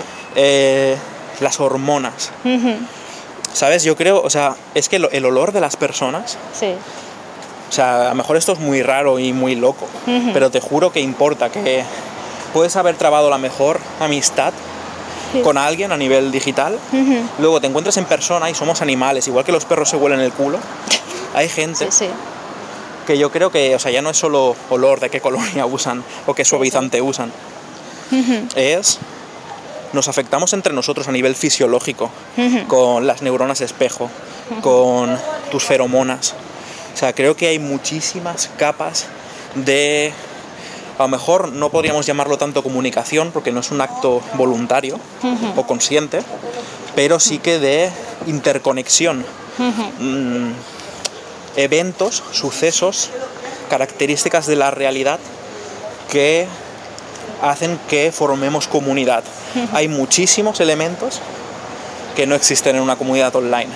y son los eventos en los que nunca había pensado cuando dábamos por hecho que la realidad era accesible siempre. Sí, sí. Hasta que nos han confinado y hemos perdido todo eso. y no estaba pensando eso aún, y ha sido el Indie Dev Day el que me ha hecho notar, wow, o sea, Sí, Es sí, las mí, personas son esto, ¿no? sí, sí, las personas es- somos una sustancia, somos un ecosistema Sí, y, y entiendo que haya gente antihumanista. ujú, sí. ¿Cómo se llama la palabra? No me acuerdo.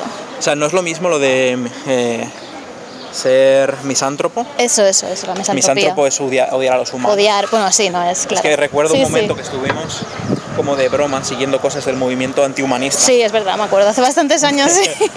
sí, sí, sí. que- Eh, pero sí, a sí. lo que me refiero es que entiendo, o sea, sé que es una cosa personal y que me gusta hacer el inciso porque he conocido a muchas personas a las que no les gusta el contacto físico, que Claro, internet claro. les ha venido muy bien para socializar, Sí, sí, sí. pero luego hay otras personas que estamos más cerca del animal, Ujú, que estamos menos evolucionados quizá, que, que necesitamos restregarnos Sí, y lanzarnos nuestra caca. sí, sí. No, pero es que sí, o sea, quiero decir, el contacto humano es que es lo que dices, o sea, somos animales, al final. Entonces, eh, el contacto con otra gente te genera unas cosas en el cerebro que no te va a generar mirar una pantalla. Por mucho que, que sí, que por la conversación que tengas, la llamada que estás viendo a la otra persona, lo que sea. Pero es lo que dices, el estímulo visual a nivel olfativo, a nivel, o sea, todo influye. Es que, eh, quiero decir, sí, sí, sí, o sea, es que es, que es así, es que... Y creo que no se generan las mismas interacciones, claro, o sea, es que no, es lo que dices, de mirar a una persona y tal, no se genera al mismo tiempo, o sea, de, de lo que decías de... De mirar a una persona de espaldas, ¿no? Que, que no te está viendo, pero tú la puedes ver, que eso no se puede generar en otro contexto que no sea en la vida real, claro. Eh, O es una cosa que no pasa en Sí. internet, estar hechos polvo y sentarnos sí, a tomarnos una Coca-Cola o una birra sí, mirando en la misma dirección y no hablando porque en plan, es un interludio de que ya Ya, de que estás ya... llevamos mucho tute hoy, nos sentamos un momentito, el Sí, otro se fuma un cigarro Hay que descansar, sí. y es un momento que en internet no coges a alguien de Twitter en plan, oye tú, vaya día, vamos a sentarnos aquí. No, no, claro, claro. Y, y ahí te estás como comunicando o estás compartiendo realidad a pesar de que estés Sí. las dos personas mirando al infinito. Ujú. Y... Espera, que me- me ha distraído un evento de la calle. Ya está. Sí. O sea, en- dos personas sí. mirando al infinito, cada uno tomándose su birra, uno fumándose un cigarro. Ujú. No hay ningún acto de comunicación voluntaria. No, pero hay una conexión, hay una... Hay, hay un, hay un, se comparte el espacio, se comparte ese tiempo que estás haciendo. Noto la temperatura de tu Y- hombro, sí, me sí. molesta el humo de tu cigarro. Sí, sí, claro. y aún así claro. lo agradezco porque hacía mucho tiempo que nadie me molestaba. Sí, es que sí. no sé, es una cosa de eh, amar a los seres humanos. Y, Sí, y no sé, para mí ha sido como importantísimo pensar en esto activamente. Algo, o sea, estoy, estoy describiendo la realidad. Es algo tan extremadamente obvio que le estoy diciendo a todo el mundo en este podcast ahora mismo, cosas que ya sabemos. Sí, sí, claro, claro. Pero para mí, Pero- el hecho de decírmelas las resignifica o, o las, le cambia la prioridad en, mi, en mi mente de la manera de entender el mundo. Sí, pero es lo que dices, que son cosas que, claro que sabíamos, pero que quizás no reflexionabas tanto antes porque lo dabas por hecho, ¿no? Pues es como muchas cosas de la pandemia que ha traído y tal, pues es eso, ¿no? Dar muchas cosas por sentado, eh, que, piensas que la vida va a ser así siempre y ya está, ¿no? Y de repente ves, hostia, pues eso, ¿no? Te confinan, eh, hay un estado de alarma, eh, no puedes salir, no sé, no puedes viajar, no puedes ir a ver a tu familia, ni amigos, ni nada. La peña está mal. Yo que sé, muchas cosas que, que no, no sé, y, y la vida ha cambiado, ¿no? Y ahora está volviéndose a, pues, a ver estas cosas y tal que te hacen dar cuenta y decir, joder, claro, ¿no? Es que, es que esto hace mucha falta, ¿no? Y, y, y- y creo que también que no para todo el mundo, ¿eh? es lo que dices. Sí. No toda la gente, mm, pues a ver, pues le gusta el, ya no el contacto, sino pues estar con otras personas, igual prefiere virtualmente, porque claro, Sí, se siente sí, más sí. segura, se siente mejor y está de puta madre también. O sea, es que es eso. Pero sí que es verdad que a mí también me daba un poco de ansiedad el hecho de pues estar con mucha gente, de agobiarme un poco, de decir, hostia, a ver aquí cómo va a ser el rollo este, ¿no? Y tengo ganas de ver a personas, pero a la vez, uff, me voy a agobiar, ¿no? Todo el día aquí, no sé qué. Y luego se pasó pues volando y súper bien y todo genial. Y, y sí, piensas, pues sí, pues hacía falta un poco de esto, ¿no? O sea, yo es verdad que quizás me saturo antes y... Pero claro, pues también es normal, ¿no? De, O sea, de- todos tenemos nuestro límite. o hay sea, límites, claro, de lo que, pues eso, te gusta estar con gente o no, o, O sea, hay una sea. parte muy guapa pero- siempre de un evento Sí. que es volver a casa y decir, Dios mío, Sí, menos sí. mal. Ya estoy aquí en mi puto sofá. Sí, sí, sí. sí. Totalmente, sí. O sea, eso también pasa. Es, es normal, ¿no? Porque también son muy cansados mentalmente. O sea, en este quizás no ha sido tanto porque ha sido más corto y tal. Y por ejemplo, el domingo, pues realmente fuimos un ratito y luego nos teníamos que ir con el coche y tal para volvernos a Valencia. Entonces no ha sido tan largo, pero nosotros que hemos ido de tres días, que encima cuando hemos tenido stand y todo enseñando juego ha sido como.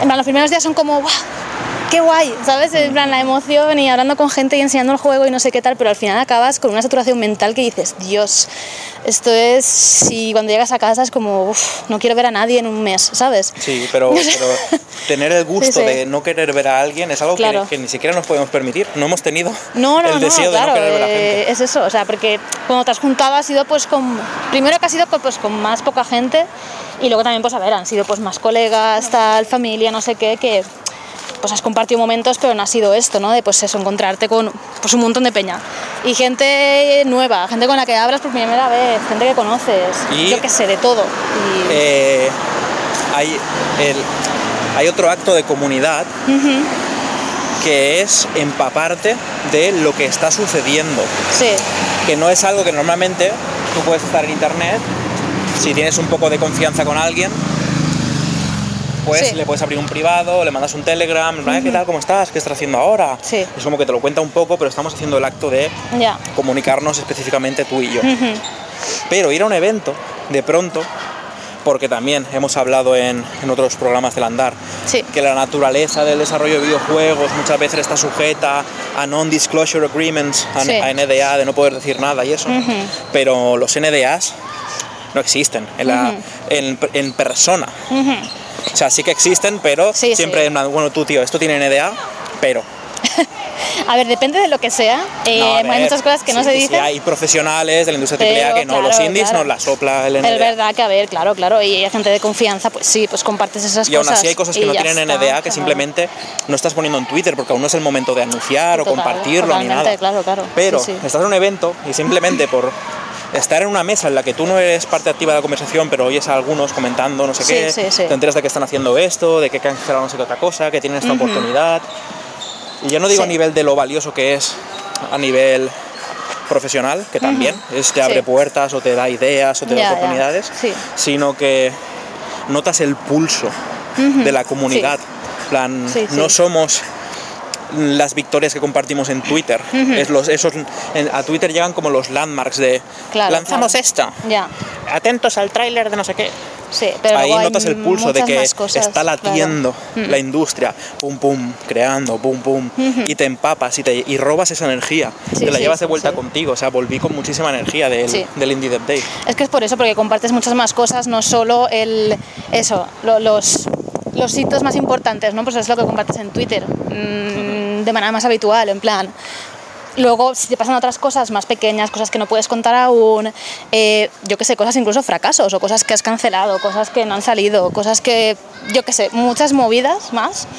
Claro, Los eso chismorreos. también, claro, claro, muchas cositas. Entonces, está muy bien, está muy bien. Y luego también, yo es verdad que, claro, en la parte de stands, pues estuve poquito. Es decir, no, no le di, me di un par de vueltas, pero no probé mucha cosa y no me quedé con demasiado de este porque era como demasiados estímulos a la vez, ¿no? En plan, mucha gente, mucho rollo y no podía con eso. Aparte de que estaba Pero llenísimo el estaba evento, ¿eh? había que hacer cola para jugar a juegos indie, que eso nunca, no estás Sí, sí. acostumbrado a eso. No, no, estaba muy, muy lleno. O sea, incluso hasta cosas que igual hubiera querido jugar es que no podía porque estaba, pues había cola, ¿no? Y había demasiada gente.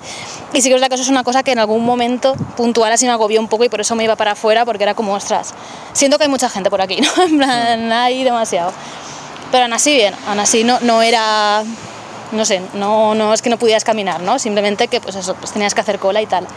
Y, y no sé, pero aún así ver, dar una vuelta y ver así por encima qué se estaba haciendo, también es interesante porque yo hacía pues muchísimo, claro, pues eso, desde que habían eventos y tal, que no me entero mucho de lo que se hace en el desarrollo de videojuegos a nivel independiente. Eh, pues me entero de las cosas pues más de pues eso de colegas cosas más grandes cosas eh, yo qué sé pues que igual se comparten más algo que veo por ahí de refilón en Twitter pero yo no sé hay temporadas que no bueno, no temporadas, sino momentos en los que no estoy tanto en Twitter, igual pues no me entero de muchas cosas. O que, yo qué sé, pues no me apetece, ¿no? Estar ahí de esto. Entonces, pues hay muchas cosas que igual me pasan por alto que es, pues no estoy, ¿no? No estoy en lo que se está haciendo. Y ahí era como, joder, pues están haciendo un montón de cosas, ¿sabes? Y están haciendo un montón de movidas que no tenía ni idea, que yo qué sé, que que también pues te inspira, ¿no? Y te da pues ganas, ¿no? También y, y- y- y de todo, porque veías, yo qué sé, pues juegos de todo tipo, más grandes, más pequeños, proyectos que era, pues, se notaba que estaban empezando, proyectos más veteranos, no sé, mucha, mucha cosa. Y, y no sé, te das cuenta, ¿no? Pues eso, ¿no? Que de, de todo lo que es, de todo lo que hay, ¿no? Y que eso al, al final también es una, una muestra reducida, ¿no? Porque no todo el mundo va ahí a enseñar su juego, ¿no? O sea, se hacen muchísimas más cosas. Pero está muy guay y descubres muchas cosas nuevas y te, te- no sé, Que, mm, eh, está muy bien. A mí me gustaría aprovechar la ocasión para comentar una cosa que me gustó Sí. en, en el evento. ¿Cuánto tiempo llevamos, por cierto? Que Media hora. mi reloj biológico del andar estaba como muy ajustado antes y ahora no, no sé cuánto llevamos grabando. Media hora, ¿sabes? media hora, sí. Em, quiero destacar el trabajo, segundo que hay una criatura con un drama. Sí. Eh, me gustaría destacar algo que me, o sea, es algo que luego lo di- se lo compartí a mucha gente porque lo vi y me gustó, de que me pude sentar en un stand y quería destacar el trabajo de la gente de Pixel Voice, Voice como voz, Pixel Voice, Sí, es el, el handle en Twitter si los queréis buscar. sí. Y eran dos trabajos de, que habían hecho como estudiantes, habían, tenían dos juegos en el stand, que eran redondos. No me había pasado nunca. Siempre ves trabajos de estudiantes Sí. y normalmente eh, están un poco wonky wonka. Sí. Sí, por ahí. porque, em, porque esos son trabajos de estudiantes Claro. y todos hacemos mierda constantemente. Sí. Em, pero también creo que hay un problema tocho en el academicismo de videojuegos. Bueno, no en el academicismo de, de estudiar, sino en, en las universidades de videojuegos, vaya. Sí. Que no están bien guiados los alumnos. Sí. Siento siempre que es, mm, no, no han tenido una supervisión buena, que se centran en, pues sí, sabrán modelar muy bien, sabrán programar bien, eh, saben los fundamentos de diseño, pero lo que tendría que aportar un tutor en un proyecto como esto es la guía a nivel de producción, de escala. Sí. Eh, es normal, es algo que no es enseñable hasta que lo vives, eh, lo ambicioso que puedes llegar a ser o los límites, no sé, cosas que solo se transmiten eh, artesanalmente, oralmente o experiencialmente.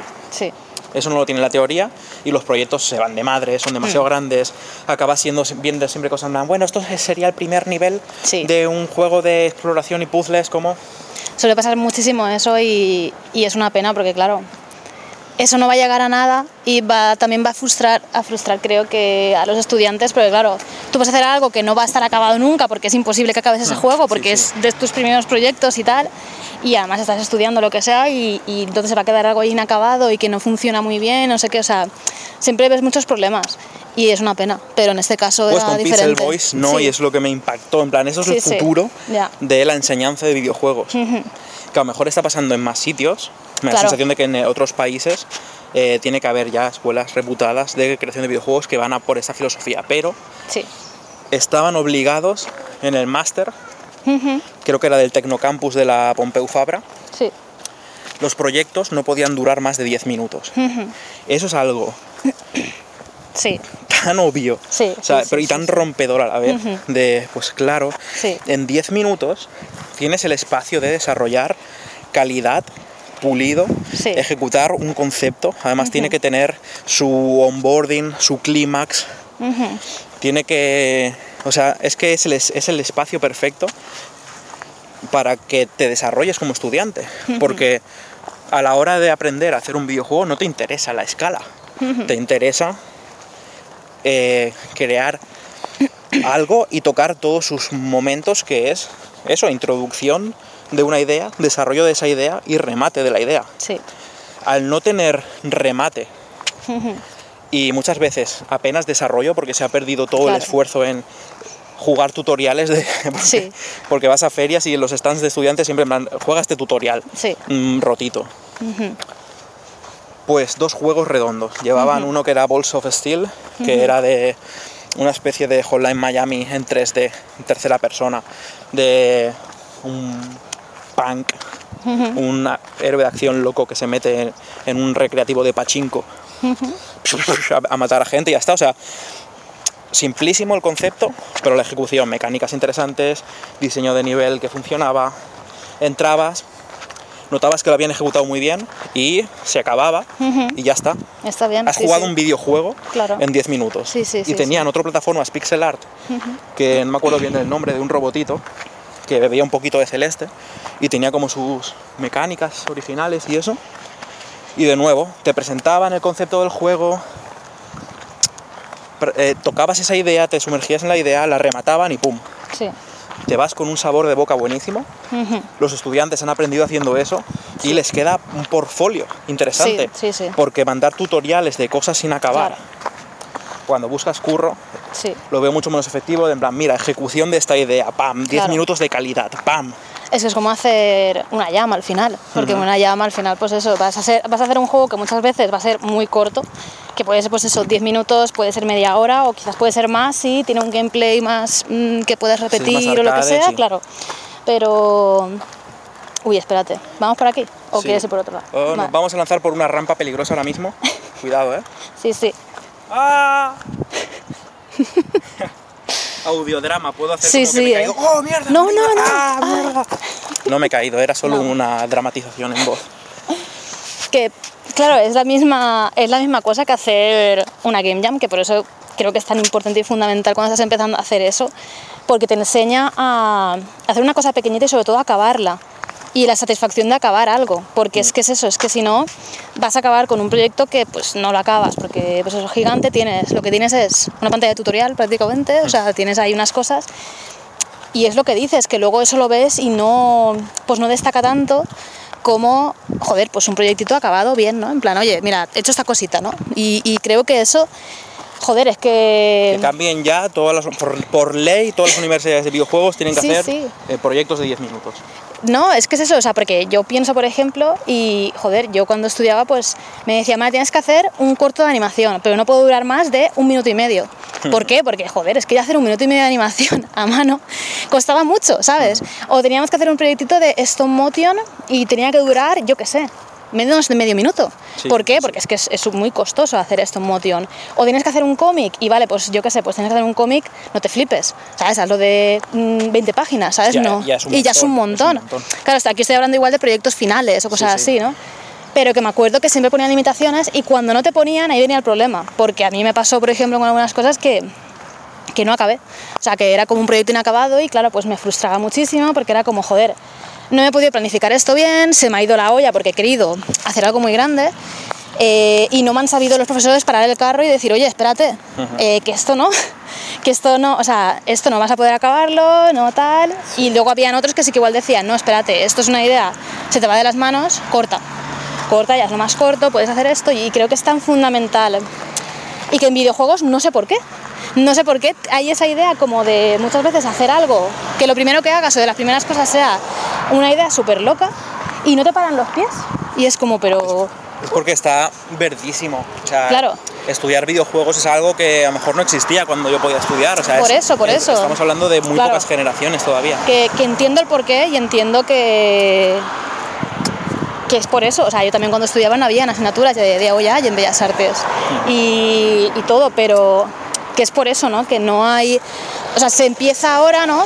A tener, pues eso, más experiencia, ¿no? El profesorado y tal, y ya saben, ¿no? Pues decir, Se ha alimentado por Claro. la sangre Claro. de muchos estudiantes que han Que tenido han que sufrido sufrir mucho. un sistema fallido Claro. de enseñanza de videojuegos. Por eso, pero que sí que es verdad que, joder, está muy guay.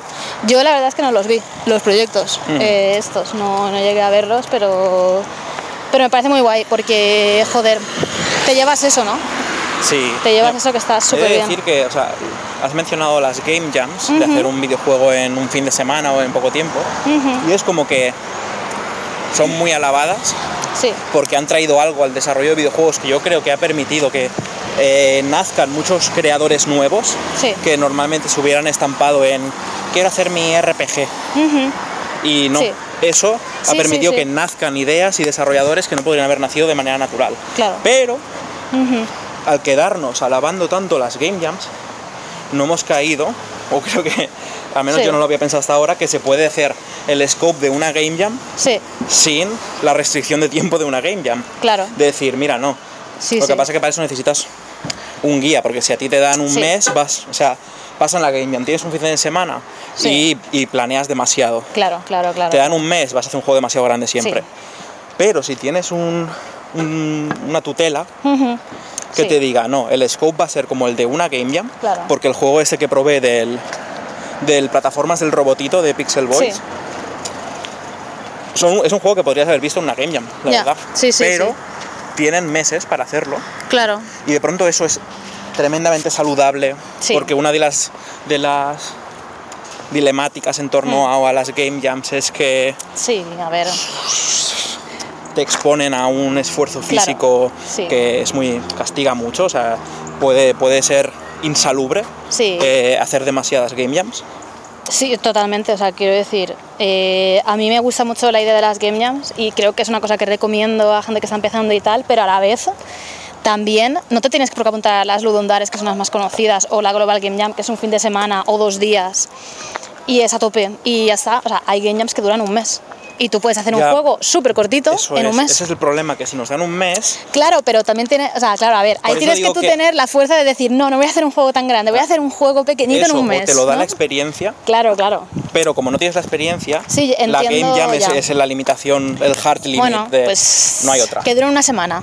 Una no, semana no, o sea, es que, es que no, o sea, No, ya lo voy sé. por ahí. Las Sí, game sí. jams están Sí. de puta madre y creo que la gente sin experiencia Eh. también lo que tiene es que tiene mucha energía porque son jóvenes. Sí, sí. Entonces una game jam es ideal para lanzar a los jóvenes ahí y que psh, no está el Goku. No, hemos venido Goku. por el gallo Goku, o sea, por el camino donde está. Y no está, no está. Eh, igual está mal durmiendo por ahí. Sí, está también un poco. Pero a eso me refiero, las game Sí, sí, sí, o sea, sí. tienen que existir porque es un caldo de cultivo buenísimo Claro. para que gente con muchísima energía haga un sprint y ya que no van a tener nadie controlando que no se pasen de la raya porque ni ellos tienen la experiencia ni, ni hay un profesor en una game jam Te ponen esa limitación y tienes que seguir 72 eso. horas claro, es y perfecto como ese profesor cruel que pum, Sí, sí, ya que está. te dice tienes que hacer esto, ya está. pero Sí, eh, la idea de formación de videojuegos o la Claro, experiencia porque es algo sí. que a mí me gustaría aplicarme a mí mismo dejar de hacer game jams porque estoy muy cansado, o sea, las Sí. game jams me hacen daño a mí ya. Y pero poder decir, "Oh, ha sido iluminador para mí que exista esta manera de hacer proyectos en el Tecnocampus de la Pompeu Fabra." Sí, sí. Porque me ah, lo puedo hacer yo también aunque no sea un estudiante. Me Claro. puedo poner un scope tremendamente reducido y darme semanas para Claro, hacerlo claro. a mi gusto. Y sí que tengo la experiencia a través de la cual puedo diseñar un scope que no Sí. se pase de ambicioso. Sí, sí, sí. Es que yo creo que es eso, que es clave la idea de mm, que nosotros igual alguna vez, no sé si alguna vez lo hemos hecho, en plan tener una game jam de amplia y decir vamos a hacer un juego pequeñito, nos ha pasado creo que con alguna. Lo hemos hecho al revés, rollo de wow, una rata muerta. Hostia, es Lo verdad. que has saltado Sí. Dios, es que es del color del asfalto. Es verdad. O sea, Sí, no me he dado ni cuenta. O sea, lo he un- saltado sin porque veía que había algo. o sea, Está cerca de ser un fósil. Sí. Oh, hay gente ahí, vale, vale. El- había un es un sitio que no nos hemos atrevido nunca a ir, a ver si en la segunda temporada podemos llegar a ir, Sí. que es una zona al lado de unas unas ¿eso es un Polideportivo. colegio? Creo que es el polideportivo, polideportivo del colegio, creo, no Vale. sé. la Pues al lado hay como una caseta de estos huertos urbanos que- en la que ahora mismo estoy viendo ocho gatos. y son todos preciosos. Sí, Pero siempre que nos acercamos, en plan, no, mira los gatos, sale una persona ya. intimidante. Ah, yo creo que porque ahí parece que buena asociación de algo y no pasar, o sea, que es alguien que cuida de los gatos y para que no vaya la peña, Por eso, pues. objetivo es ¿sabes? coger el valor de Ah, acercarnos claro. a estos gatos en, el- en esta temporada. Sí. Esta vez no tengo el valor. Esta No, vez otro día, me otro he día. planteado que va a pasar. Otro día. Pero sí, pues se puede ir y decir hola, ya está. No, Sí. no, no venimos a hacer mal. a los No, pero da miedo porque no sé qué pasa. Sí. Hay una combinación extraña que es personas intimidantes rodeadas de gatitos adorables por el barrio, ¿sabes? Que es como, hostia, sí. qué mala pinta tiene este pavo con el callao ahí. Boom. Pero yo creo que es porque es gente que cuida de los gatos y no quiere que. Porque hay mucha gente que son unos hijos de puta y hacen mal a los gatos, ¿sabes? O sea, quiero decir, o van a pegarles o van a lo que sea. Entonces, que como son muy en plan de cuidar a esos gatos, pues están con, esas, con esa cosa de. esa armadura, ¿sabes? En plan de tú quién eres y por qué Sí, estás sí. aquí mirando a los gatos. Porque nos ha pasado a veces acercarnos y ver a una persona así que nos mira como juzgando, de decir. Pero a la vez entiendo que es con la buena intención de, Sí, sí. de que no pase nada, ¿no? Pero sí, otro día podemos acercarnos. Sí, sí. Otro día. Le vamos ahí como agachados con una ofrenda, con una latita de atún. Plan, no, por favor, no queremos ningún Solo mal queremos para los- verlos y ya está. ¡Hola! Sí, ¿Cuántos plátanos? mm, mm, Son plataneros, ¿no? Mira, sí, es que hay un montón. Me ha, me ha sorprendido. cuántos ¿Y plátanos. qué es esa cosa que cuelga abajo? No, habrá que Súper buscar bonito. información de los plataneros. A Sí, lo mejor sí. son plataneros alienígenas con Es, protuberancias es muy extrañas. bonita, la verdad, la, la rama esa. Le voy a hacer una foto, va. Vale, va. Está un poco oscuro ahora, pero, Pero con mi Google Pixel es verdad que se ven bien las fotos. el Sí. color. ¿Qué es este bulbo extraño saliendo del platanero? Le voy a hacer una foto en vertical también. A ver.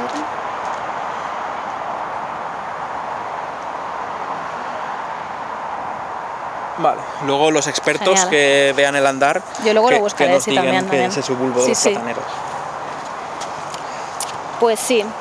Está. Me he quedado con la sensación de que me faltaba un, remate para la idea de lo de hacer proyectos pequeños en Ah, un tiempo extendido. Sí, bueno, no sé, creo que más o menos. No había o mucho sea, más que decir, ¿no? Pero Sí, me he quedado con con la sensación de que querías de rematar que con han algo salido los una gatos cosa. y no, Ya, no he podido decir ya, ya. mi frase lapidaria. Vaya. Da igual. da igual. Vale. Ay, Muy bien. Pues ¿Cuánto llevamos? 46 minutos, estamos ya 46. cerquita. A ver, ha habido programas de 46 minutos. Sí, está bien. A ver, yo lo que iba a decir es que, que, que igual tú quieres añadir algo más y todo eso, pero sido como una... Creo que ha estado guay, ¿no? La crónica, más o menos, hablar Sí. de- de- del evento, eh, porque pues eso ha traído muchas reflexiones y muchas cosas, ¿no? Que no sabías que estaban ahí quizás, en plan de pues eso, ¿no? El, tanto el contacto humano como ver cositas por ahí, en plan de, hostia, este jueguecito, no sé qué, como pensar sobre movidas, hablar con otra gente. Es que claro, Creo que el estar en una mesa con, yo que sé, cinco personas y que salgan conversaciones aleatorias siempre va a dar. O sea, siempre van a ser cosas.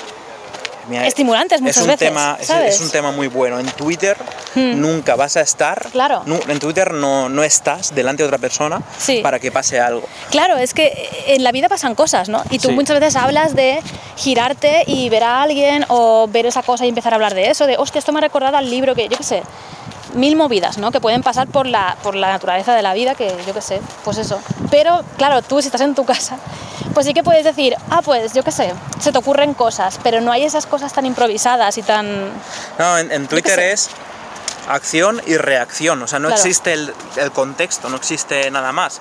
Es pongo esta cosa ingeniosa o me quejo de algo y alguien reacciona a eso. Claro, y que además puramente. siempre son, pues eso, ¿no? Eh, son diálogos muy cerrados, ¿sabes? En plan de, yo qué sé, cuando igual tiene- quieres hablar más, pues tienes que escribir un hilo ahí, un tochaco, No, ¿sabes? y que no solo eso, es y- el, el mero hecho de que en Twitter no puedes estar. Sí, sí. No, te- no vas a Claro. Twitter, ah, mira, una mesa aquí en Twitter, no sé, me voy a Me voy a sentar. y hablar aquí, Y- claro.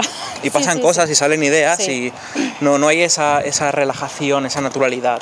Para eso tendría que ser eh, que con la VR, pues... Ahora, gracias al metaverso, vamos Claro. a poder ir a mesas virtuales y sentarnos a Claro, compartir. es que eso me ha hecho mucha gracia porque el domingo, que estaba en casa de mis padres, eh, pusieron Cuarto Milenio y eh, estaban hablando de la VR. Uh, Y era como, ostras. ha llegado ya la VR al cuarto milenio. Sí, sí, es que decía a mis padres y tal, ah, pues sí, nosotros tenemos las gafas, no sé qué, no las usamos un montón, pero bueno, pero está curioso. Y me hacía mucha gracia porque en Cuarto Milenio había, o sea, lo- los que estaban ahí hablando y tal, ¿no? Era como, esto va a ser el futuro. Espérate que nos viene Sí. la ambulancia. Y alguien diciendo que, "Buah, que esto va a ser, esto va a cambiar la forma de tal que yo decía, a ver, eh, hasta que esto no sea una cosa mucho más barata, más accesible a todo el mundo, eso es una cosa de privilegiada hay que tener, ¿sabes? A día de Sí, hoy. no, sí. no, porque ahí decían, no, guau, se ha vendido un montón.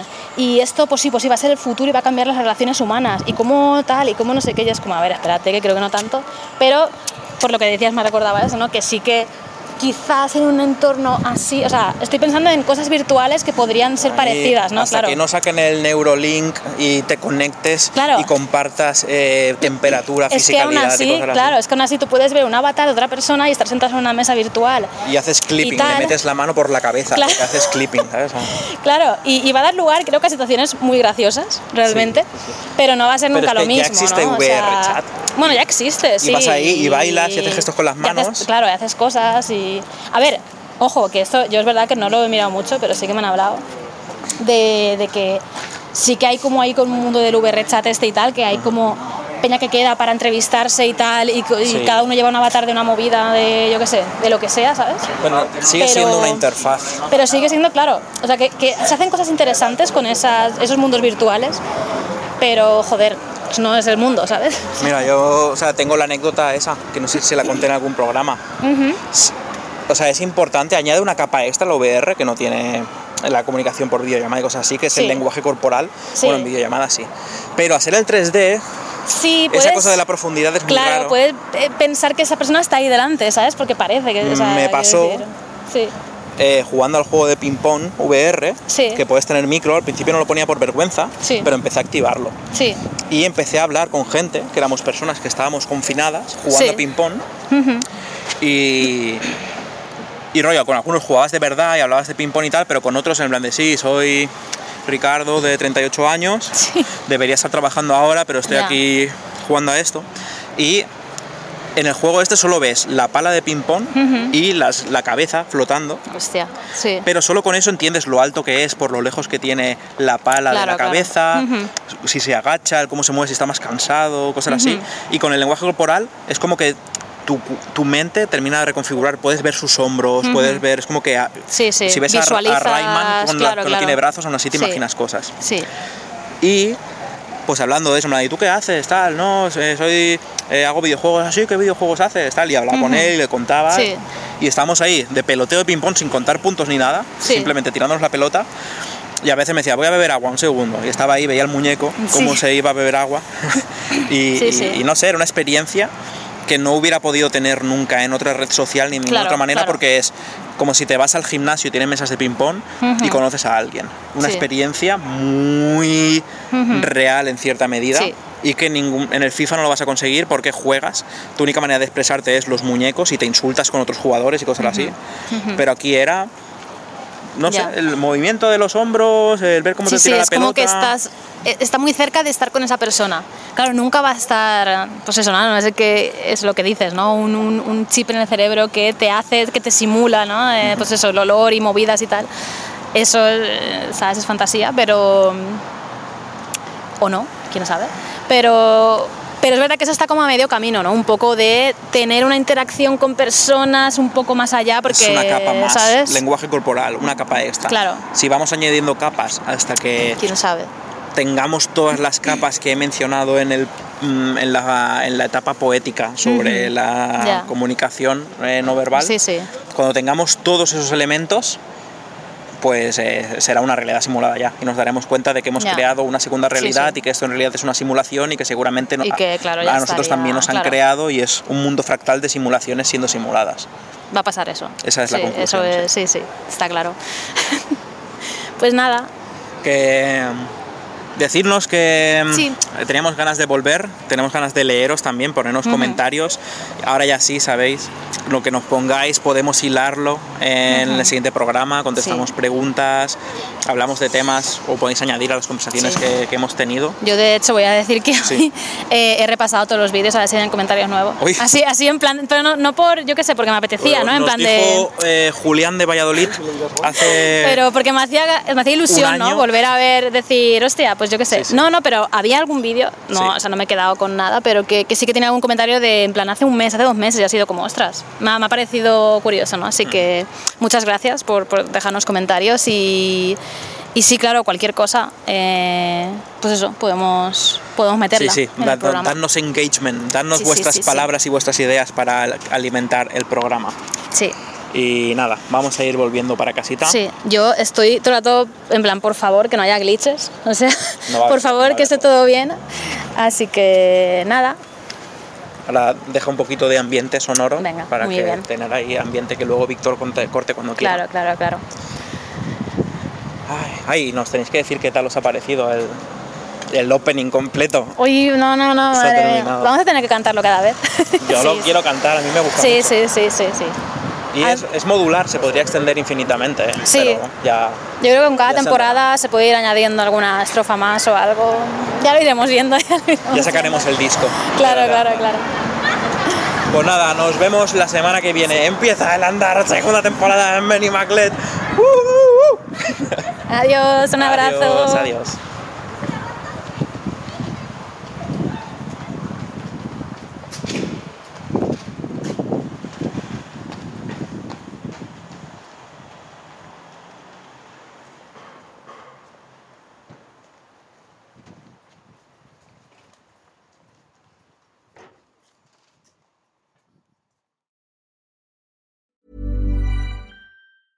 Planning for your next trip? Elevate your travel style with Quince. Quince has all the jet setting essentials you'll want for your next getaway, like European linen, premium luggage options, buttery soft Italian leather bags, and so much more. And it's all priced at 50 to 80% less than similar brands. Plus, Quince only works with factories that use safe and ethical manufacturing practices. Pack your bags with high-quality essentials you'll be wearing for vacations to come with Quince. Go to quince.com slash trip for free shipping and 365-day returns.